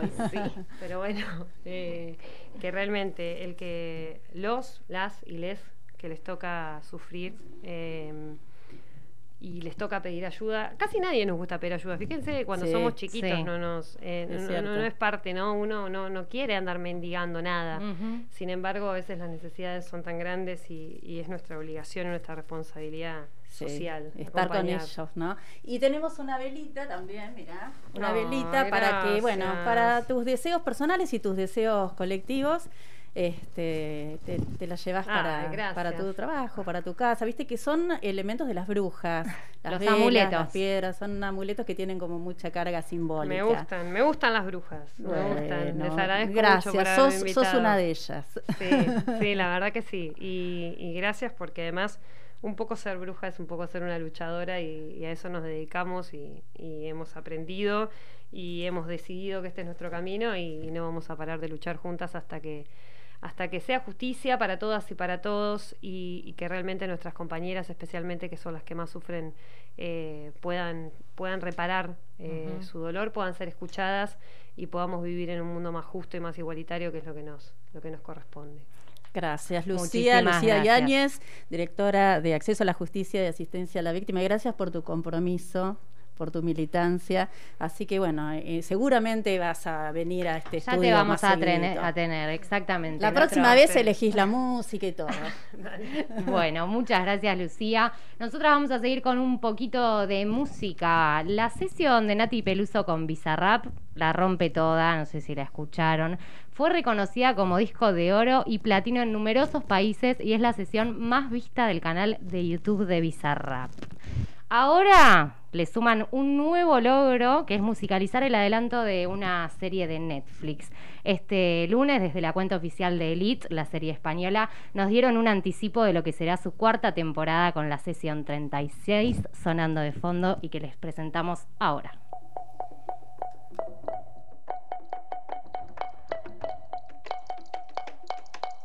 Qué buenas vistas tenés cuando me pones a cuatro patas. Si se entera de esto, mi papá te mata. No te doy la gracia pa' que me digas ingrata. Mírame suave que soy frágil y tan dulce, una mina delicata.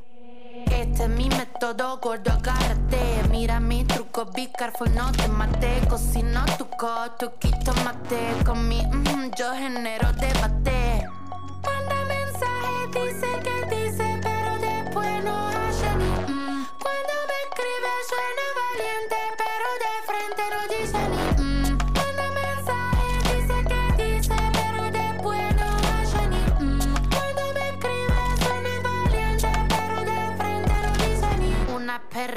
sorprendente, curvilínea y elocuente, magníficamente colosal extravagante y animal. La que sabe se aprovecha. A tu cucu yo le doy mecha. Que te guste es normal. Me buscaste lo vi tu historial. No puedo evitar ser maravillosa. Dame la golosina que estoy golosa. Soy un desayuno continental. Tienen que escucharme con delantal. Nene, tu novia se puso pegajosa. Ven y me de frente, arreglamos la cosa. Hago un delivery de comunal. Ladro que ladro, no tengo bozal. Manda mensaje, dice que dice, pero después no hace ni mm. Cuando me escribe suena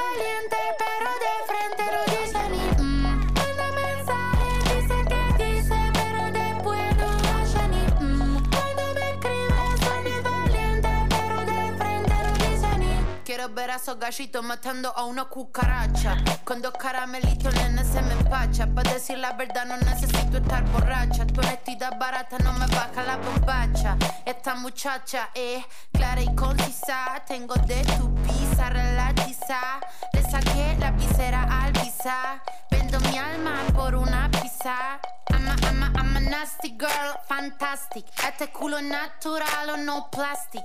Lo que toco lo hago bombastic. Todo eso giles a mí me la mastic. I'm a nasty girl, fantastic. Este culo natural o no plastic. Lo que toco lo hago bombastic. Todo eso giles a mí me la mastic.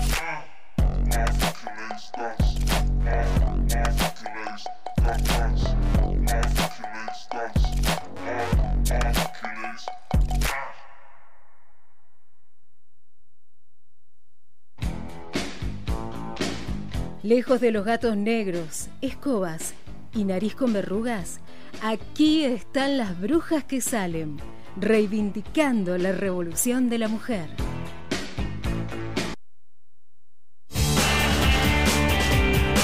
Para preparar las mejores comidas necesitas de los mejores ingredientes.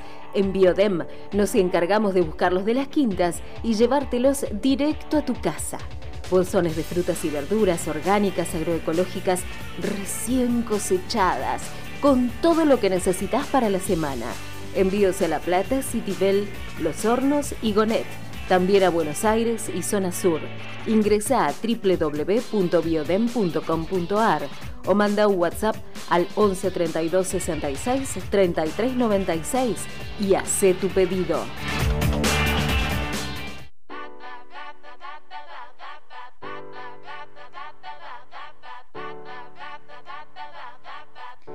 Si tienen ganas de salir un ratito, de ir a tomar unas birras, comerte unas hamburguesas o unas papas, les diría que aprovechemos este último tiempito que tenemos. Les dejo este lugar hermoso que no se van a arrepentir de ir. Es ideal para estar con amigues y siempre tienen movidas muy piolas para aprender. Se queda en 17, 69 y 70. Se llama Ciudad de Gatos. Su Instagram es así, Ciudad de Gatos. Tienen delivery, así que acérquense y si les da pachorra o si están aislados, pueden pedir al delivery y te lo llevan a tu casa.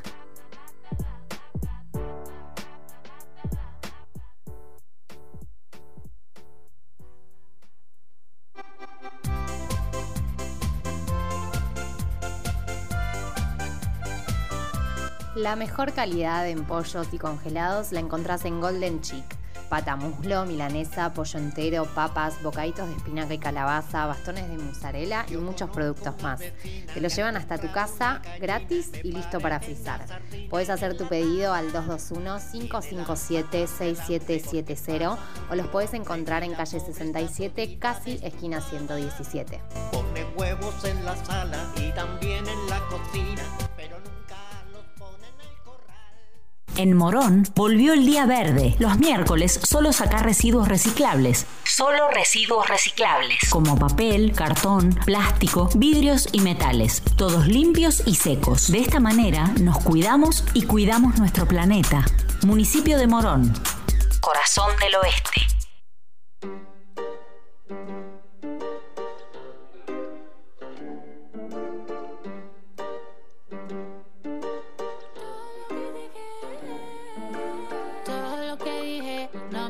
Cuando me mira con esa maldad. No ve que a mí no me asusta. Por supuesto que la reina indiscutida del tenis mundial es nuestra querida argentina Gabriela Sabatini. Pero también hubo lugar para otra deportista más que impecable, que siempre fue una número uno adentro y afuera de la cancha. Deportiva, política y socialmente hablando. Hoy en este espacio destinado a los deportes, vamos a hablar de la mejor de todos los estadounidenses, Serena Williams.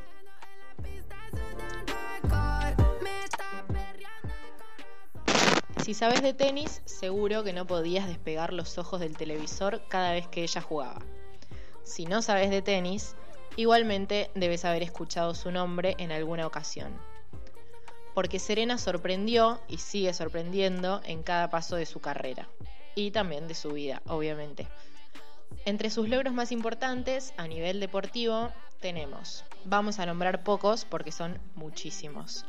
Bueno, entre todos estos están 23 Grand Slam individuales, lo que marca un récord entre hombres y mujeres, y más de 39 Grand Slam en dobles, puesto número uno en el ranking Women's Tennis Association. Tres medallas olímpicas de oro junto a Venus Williams, su hermana mayor. Bueno, Serena obviamente rompió todos los récords, pero aún así, en varias oportunidades, admitió que nunca le gustó centrar toda su vida en el tenis. Menos mal, reina, que hubiese sido si hubiese centrado todo en el tenis realmente, ¿no? Eh, bueno, fue así como presentó su marca de ropa deportiva que ella misma eh, lució en varios, en varios torneos.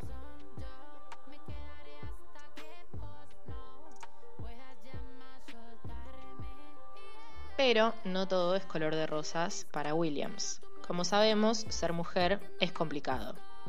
Ser mujer negra es aún más complicado. Y ser mujer negra en Estados Unidos es aún más complicado. El 25 de mayo de 2020, en el país del norte, un policía blanco mató a George Floyd.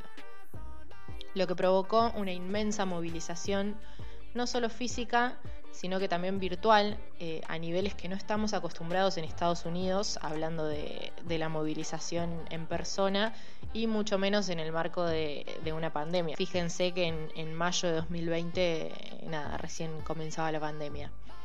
Por supuesto que los famosos, que allá no se caracterizan por ser tan tibios como acá, no hicieron oídos sordos a este reclamo masivo y multitudinario.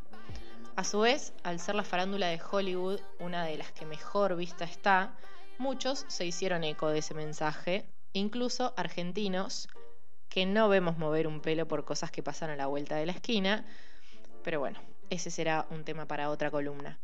Por su parte, el marido de Serena, que es el CEO y cofundador de Reddit, es una famosísima compañía que gana millones y millones todos los años, renunció a su puesto y pidió ser reemplazado por una persona negra. Anunció que el dinero que recaude con la venta de estas acciones lo iba a destinar a apoyar la lucha contra el racismo en Estados Unidos y en el resto del mundo. ¿Por qué? Se preguntarán todos ustedes y yo también. Él contestó que porque necesita darle una buena respuesta a su hija negra cuando ella le pregunte qué hizo, qué hizo él ante esta situación.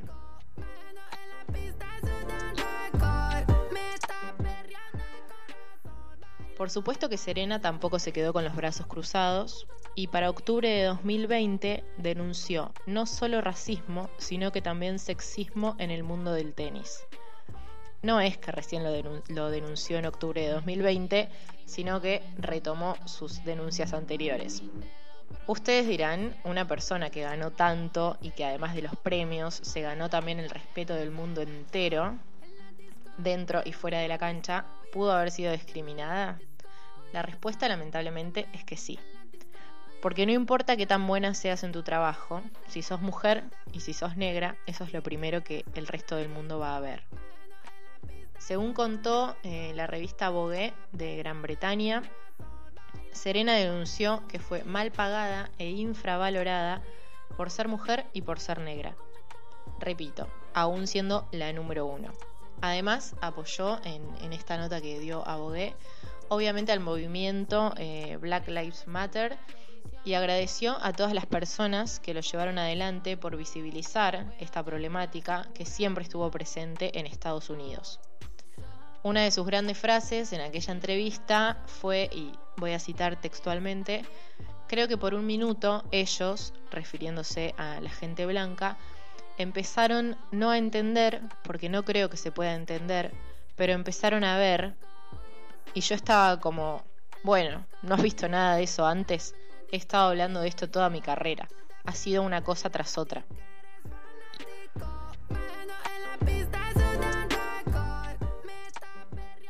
Para finalizar, cabe destacar que más allá de la increíble carrera de Serena Williams, dentro y fuera de la cancha, eh, lo repito una vez más, también fueron otros los deportistas que, alzaron la voz, porque bueno, como sabemos, en, Estados Unidos está la NBA, que tiene el 70% de sus jugadores negros, y bueno, entre Serena y Jordan a la cabeza, em, crearon la movida, o movida llamada en redes sociales, de decir basta. Eh, comenzó como algo de los deportistas eh, estadounidenses, con ellos dos a la cabeza, de todas las disciplinas, eh, obviamente, y fue replicado por muchos deportistas alrededor de todo el mundo, incluyendo a varios argentinos.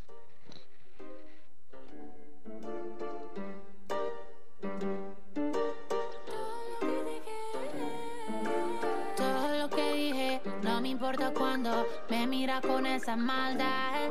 No que a mí no me asusta, puedo ser injusta si vos me venís a buscar.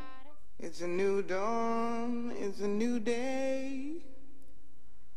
It's a new life for me, yeah. It's a new dawn, it's a new day. It's a new life for me. Ooh, ooh, ooh, los libros, las películas, las series y documentales, los espacios culturales. Es hora de recomendaciones en Las Brujas que Salen. river running free. You know how I feel.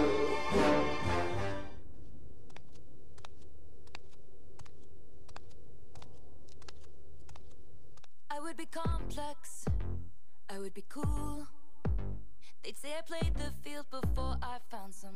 El pasado 10 de abril fue el Día Mundial de la Ciencia y de la Salud.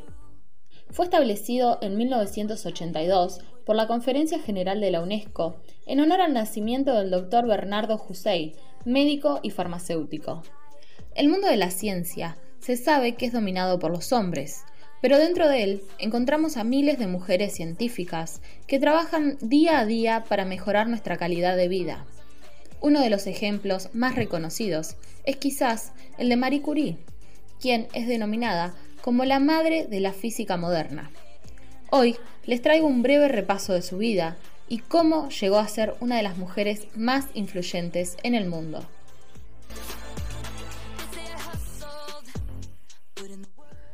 María Salomea Slodowska nació el 7 de noviembre de 1867 en Varsovia, que en ese momento todavía pertenecía al imperio ruso zarista. Con apenas 15 años, Marie vivió la frustración de no poder ingresar a la Universidad de Varsovia, ya que esta institución no admitía mujeres.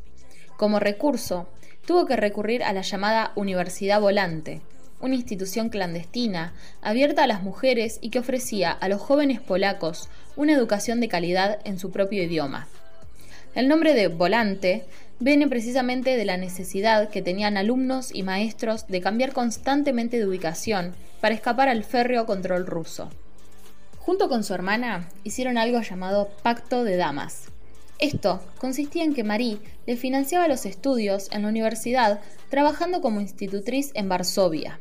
Y una vez recibida, ella tendría que devolverle el favor a Marie. Gracias a esto, se pudo matricular en la Universidad de París, donde cursó física y química y matemáticas. En 1893 se licenció en física y en 1894, con la ayuda de una beca, se licenció en matemáticas.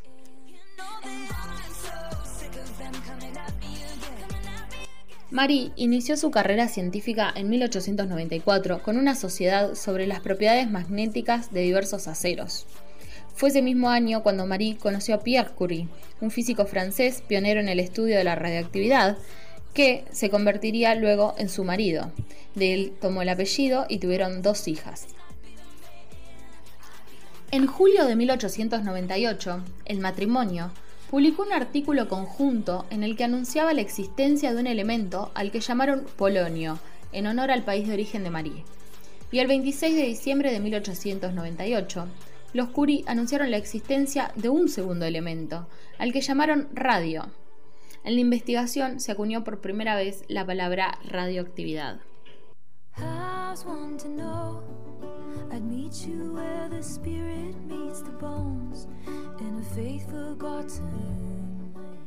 ...1903 fue el año del reconocimiento a sus investigaciones.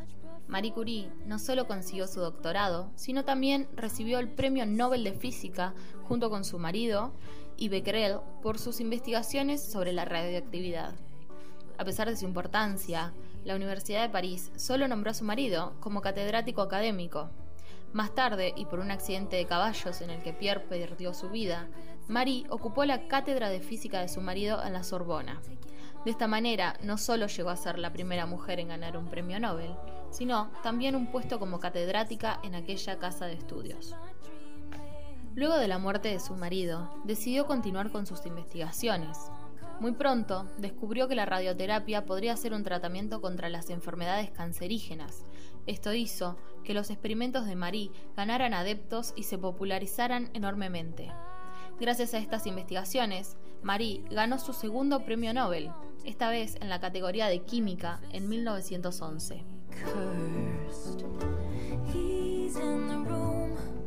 Marie Curie finalmente murió el 4 de julio de 1934, cerca de Salanches, Francia, a causa de una anemia plástica contraída probablemente como consecuencia de la exposición continua a la radiación. Nada en este mundo debe ser temido, solo entendido. Estas palabras pronunciadas por Marie describen cómo era, fuerte, valiente y decidida.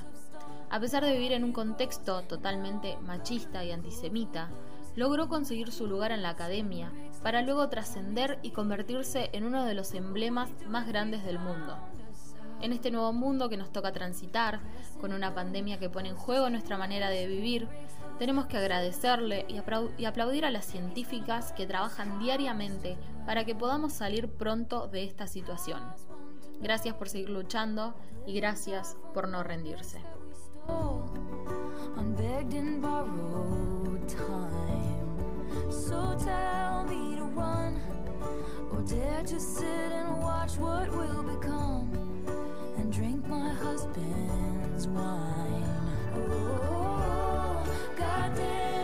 My pain in the palm of your freezing hand. Taking mine, but it's been promised to another. Oh, I can't stop you putting roots in my dreamland. My house of stone, your ivy grows, and now I'm covered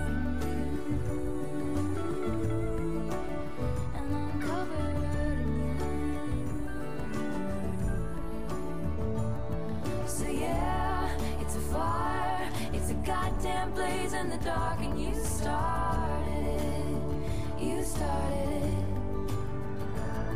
So yeah, it's a war. It's the goddamn fight of my life, and you started it. You started it. Oh, I can't stop you putting roots in my dreamland. Of stone, your ivy grows, and now I'm covered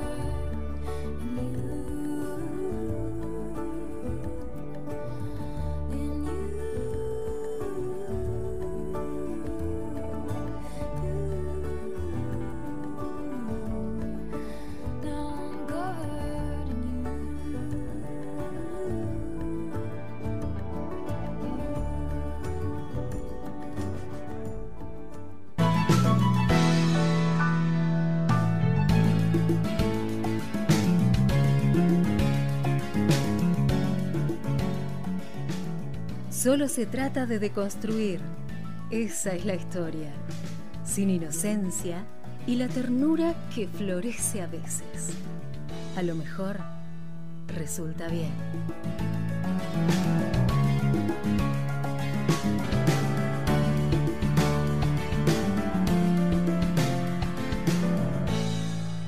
Seguí escuchando Las Brujas que Salen.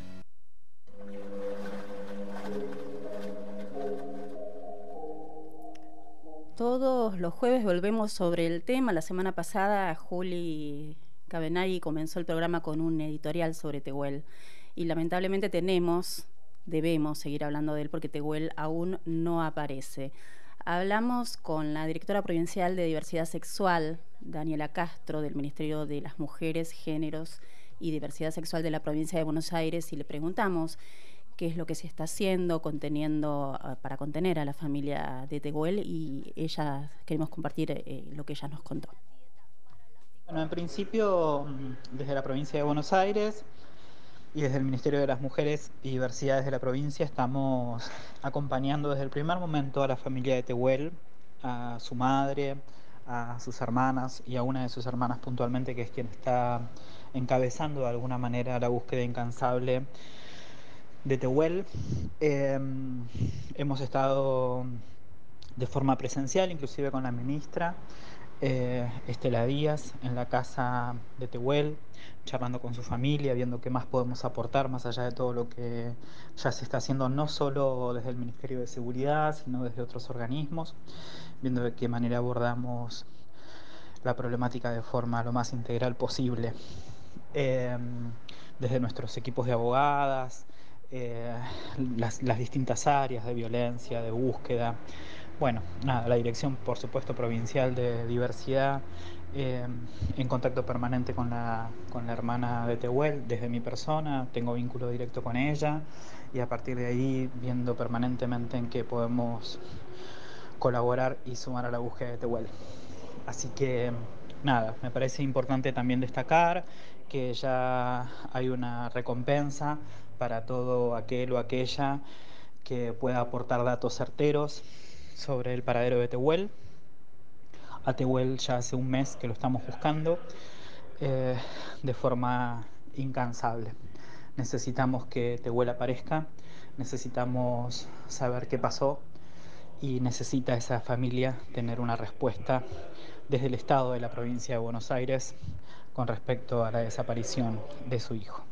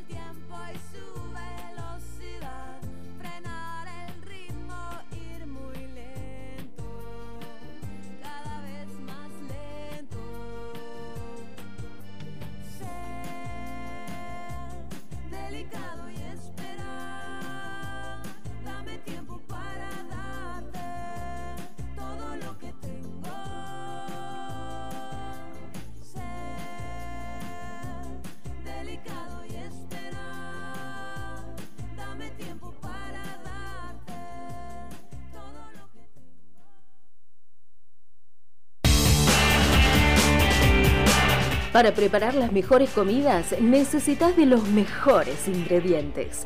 En Biodem nos encargamos de buscarlos de las quintas y llevártelos directo a tu casa. Bolsones de frutas y verduras orgánicas, agroecológicas, recién cosechadas, con todo lo que necesitas para la semana. Envíos a La Plata, Citibel, Los Hornos y Gonet. También a Buenos Aires y Zona Sur. Ingresa a www.biodem.com.ar o manda un WhatsApp al 11 32 66 33 96 y hace tu pedido.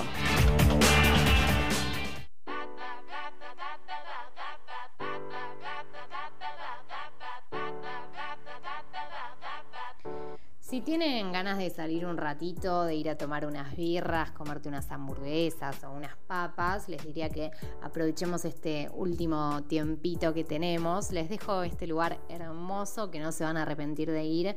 Es ideal para estar con amigues y siempre tienen movidas muy piolas para aprender. Se queda en 17, 69 y 70. Se llama Ciudad de Gatos. Su Instagram es así, Ciudad de Gatos. Tienen delivery, así que acérquense y si les da pachorra o si están aislados, pueden pedir al delivery y te lo llevan a tu casa.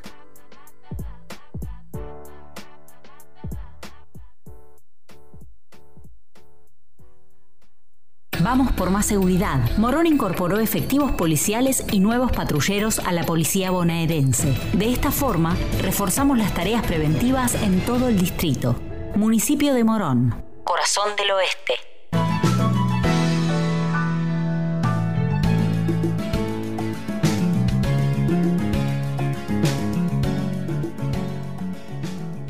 Solo se trata de deconstruir, Esa es la historia, sin inocencia y la ternura que florece a veces.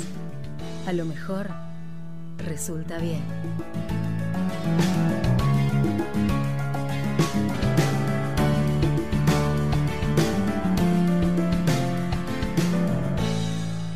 Seguí escuchando Las Brujas que Salen.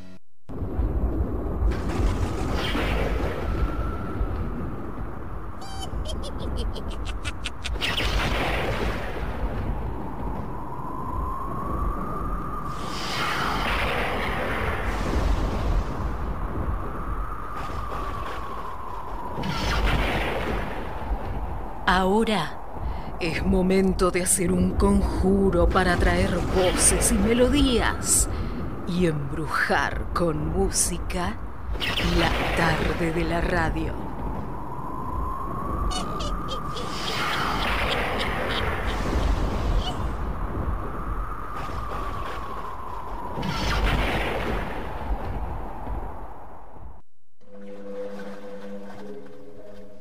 Bueno, y ha llegado el momento tan esperado por todos, espero, porque sé que nuestros oyentes, hoy le hablaba con la invitada que ahora vamos a presentar y le decía que tratamos temas tan eh, potentes, ¿no? Durante el programa que siempre nos gusta terminar más distendidas, más relajadas, irnos con buena música y para eso tenemos de invitada especial a una bruja ya recibida, pero que hoy puede hacer el doctorado, que es Fernanda de Francesco, bienvenida.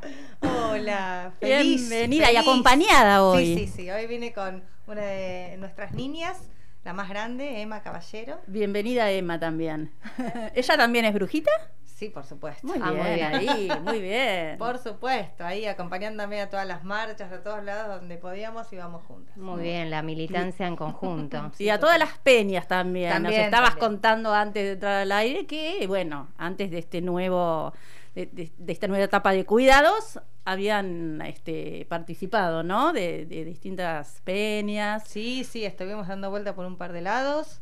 ¿Cómo No fue solamente- volver después Oh. de tanto tiempo? Porque fue mucho tiempo que no se pudo hacer nada de Sí, todo eso. Con muchos nervios, con muchos nervios. Parecía como que nunca había pisado un escenario, por decir un escenario, ¿no? Pero Sí, sí. piso, no importa. Ver gente ahí era como una cosa que ¡fua! fue muy fuerte, muy fuerte. Muy, al- a ver, muy feliz por poder volver y ver a la gente cara a cara y poder ver las eh, los gestos y escuchar los aplausos, porque Claro. en esos momentos que estuvimos haciendo peñas por todos lados en- virtualmente no escuchábamos los aplausos. Claro, no tenés ese intercambio con la cual. gente que debe ser lo que lo llena, Uf, ¿no? La sí. devolución de ese aplauso en vivo es lo mejor. Totalmente, totalmente. Es un ida y vuelta, es un ida y vuelta. Necesitas en algún momento, si bien estábamos súper acompañados en la virtualidad, eh, el sentir que estaban ahí, el verlos, el- el- los aplausos, la gente bailando afuera, claro. fue realmente muy lindo. muy Y esa lindo. necesidad era mutua, ¿no? Porque también la gente acostumbrada a ir a consumir eh, es- espectáculos, a consumir música en vivo, lo necesitaba. Era como Sí, era sí. algo que hacía mucha falta. Totalmente, to- todos. Era, era para todos y para todas, porque era una esa necesidad de, de aunque sea el puñito, tocarte Claro. con el puñito. Total, total. ¿No? Bueno, a mí es lo que, es lo que más me, lo que más me cuesta del coronavirus es esto, de no poder abrazar, ¿no? No poder abrazar, no poder tocar al otro. Es como Mm. el puñito es una distancia terrible que yo Sí. demuestro mi amor así, abrazando, tocando, un beso.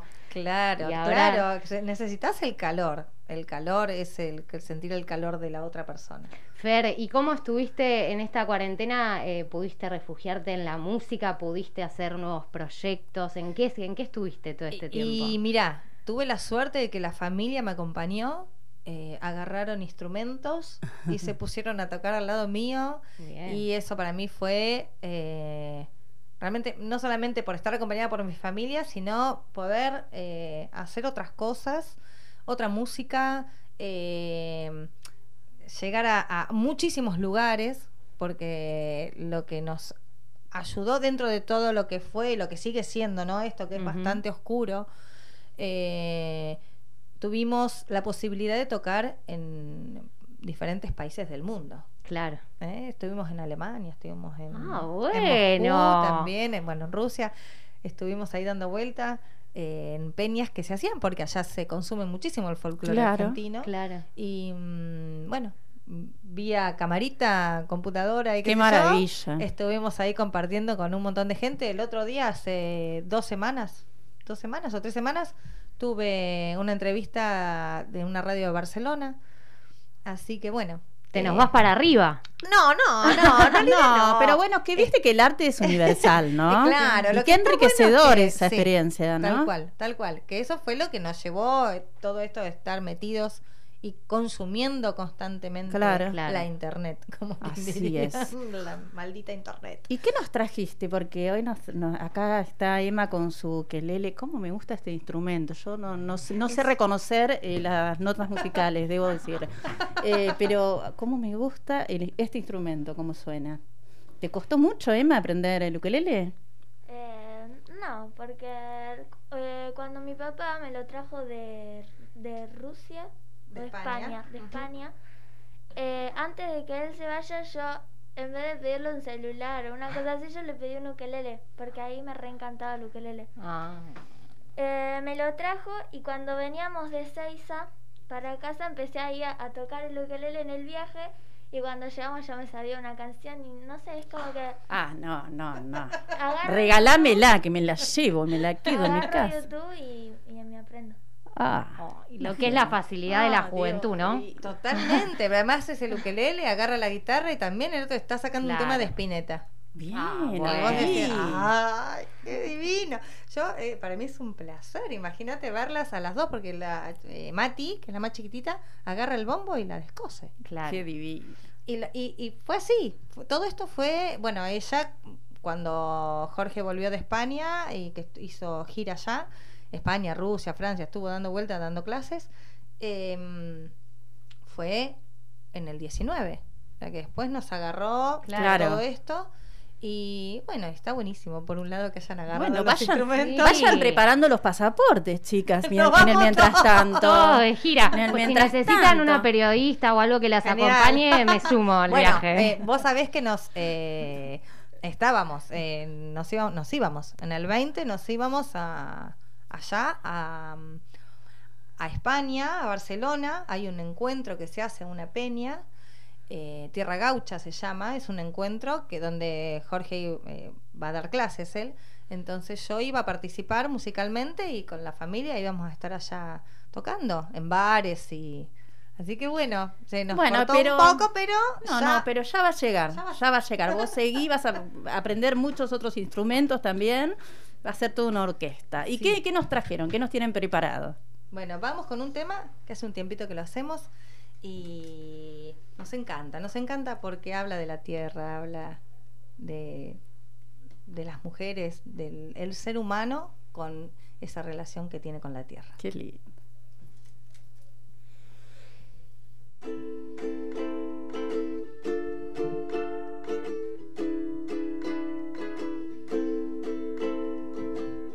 Yo quiero caminar donde no hay senda, donde nadie cantó ya mi canta. Yo quiero caminar por las veredas de un río que mañana nacerá y tiraré semillas a la tierra. Semillas que muy pronto brotarán. Déjame ver cómo va entrando por mis pies. Es la tierra latiendo que va encendiéndome la piel. Y puedo ver la raíz, sentirme tierra también. Quiero sentir mares vertiendo sobre mí. Todo el agua que empuja lo que no quiere salir y lo que no me hace bien lo voy echando de mí.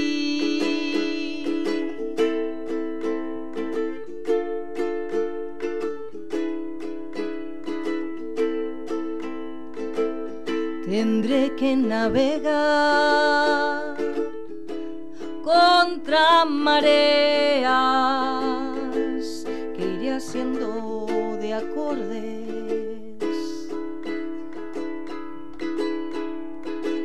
Más quiero yo volar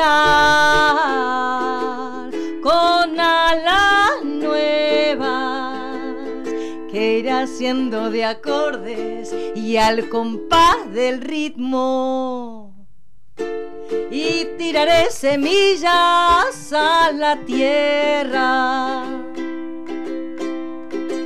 Semillas que muy pronto brotarán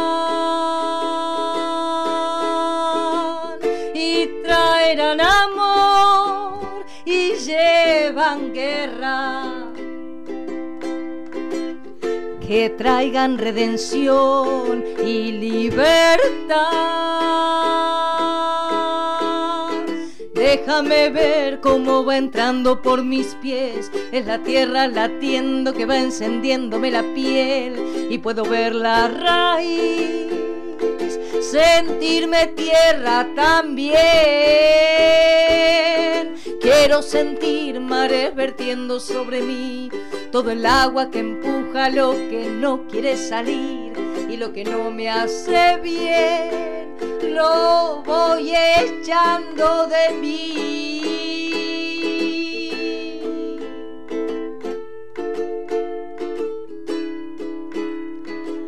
La la la la la la.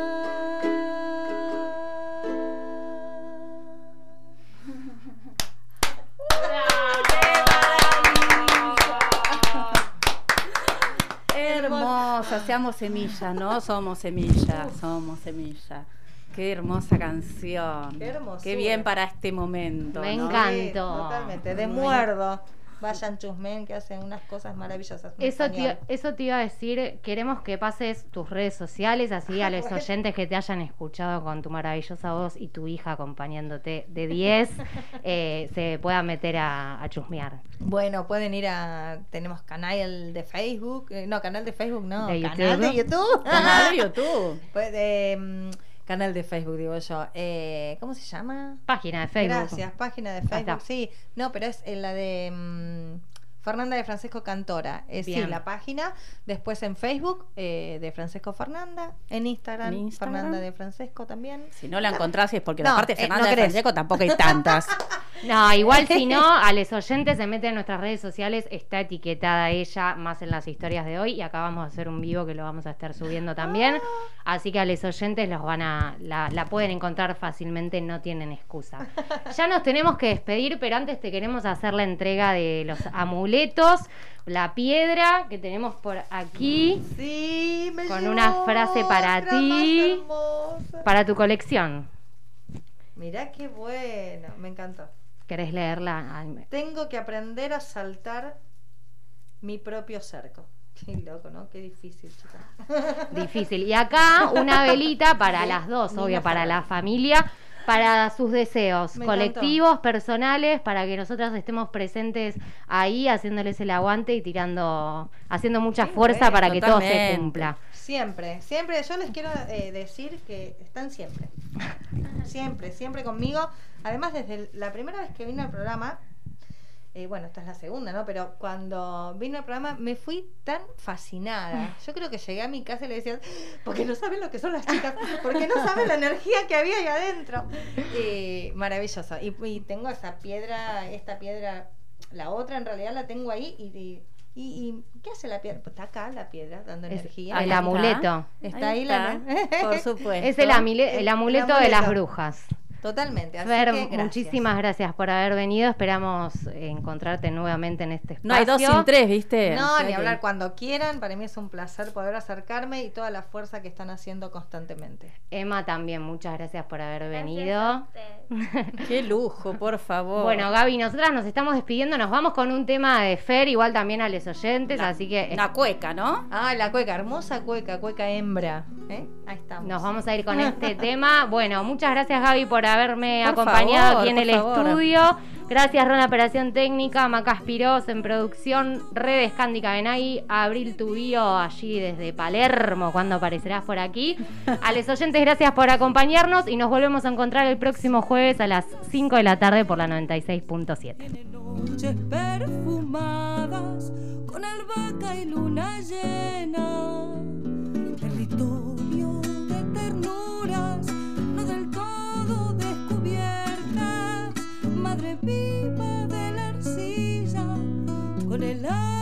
De la siembra, brava como el viento sonda.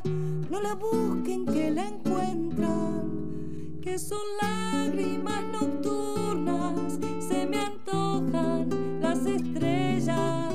Solamente cuando canto suelo hacer mis confidencias, tan mujer y tan cuyana, como no salió la cueca.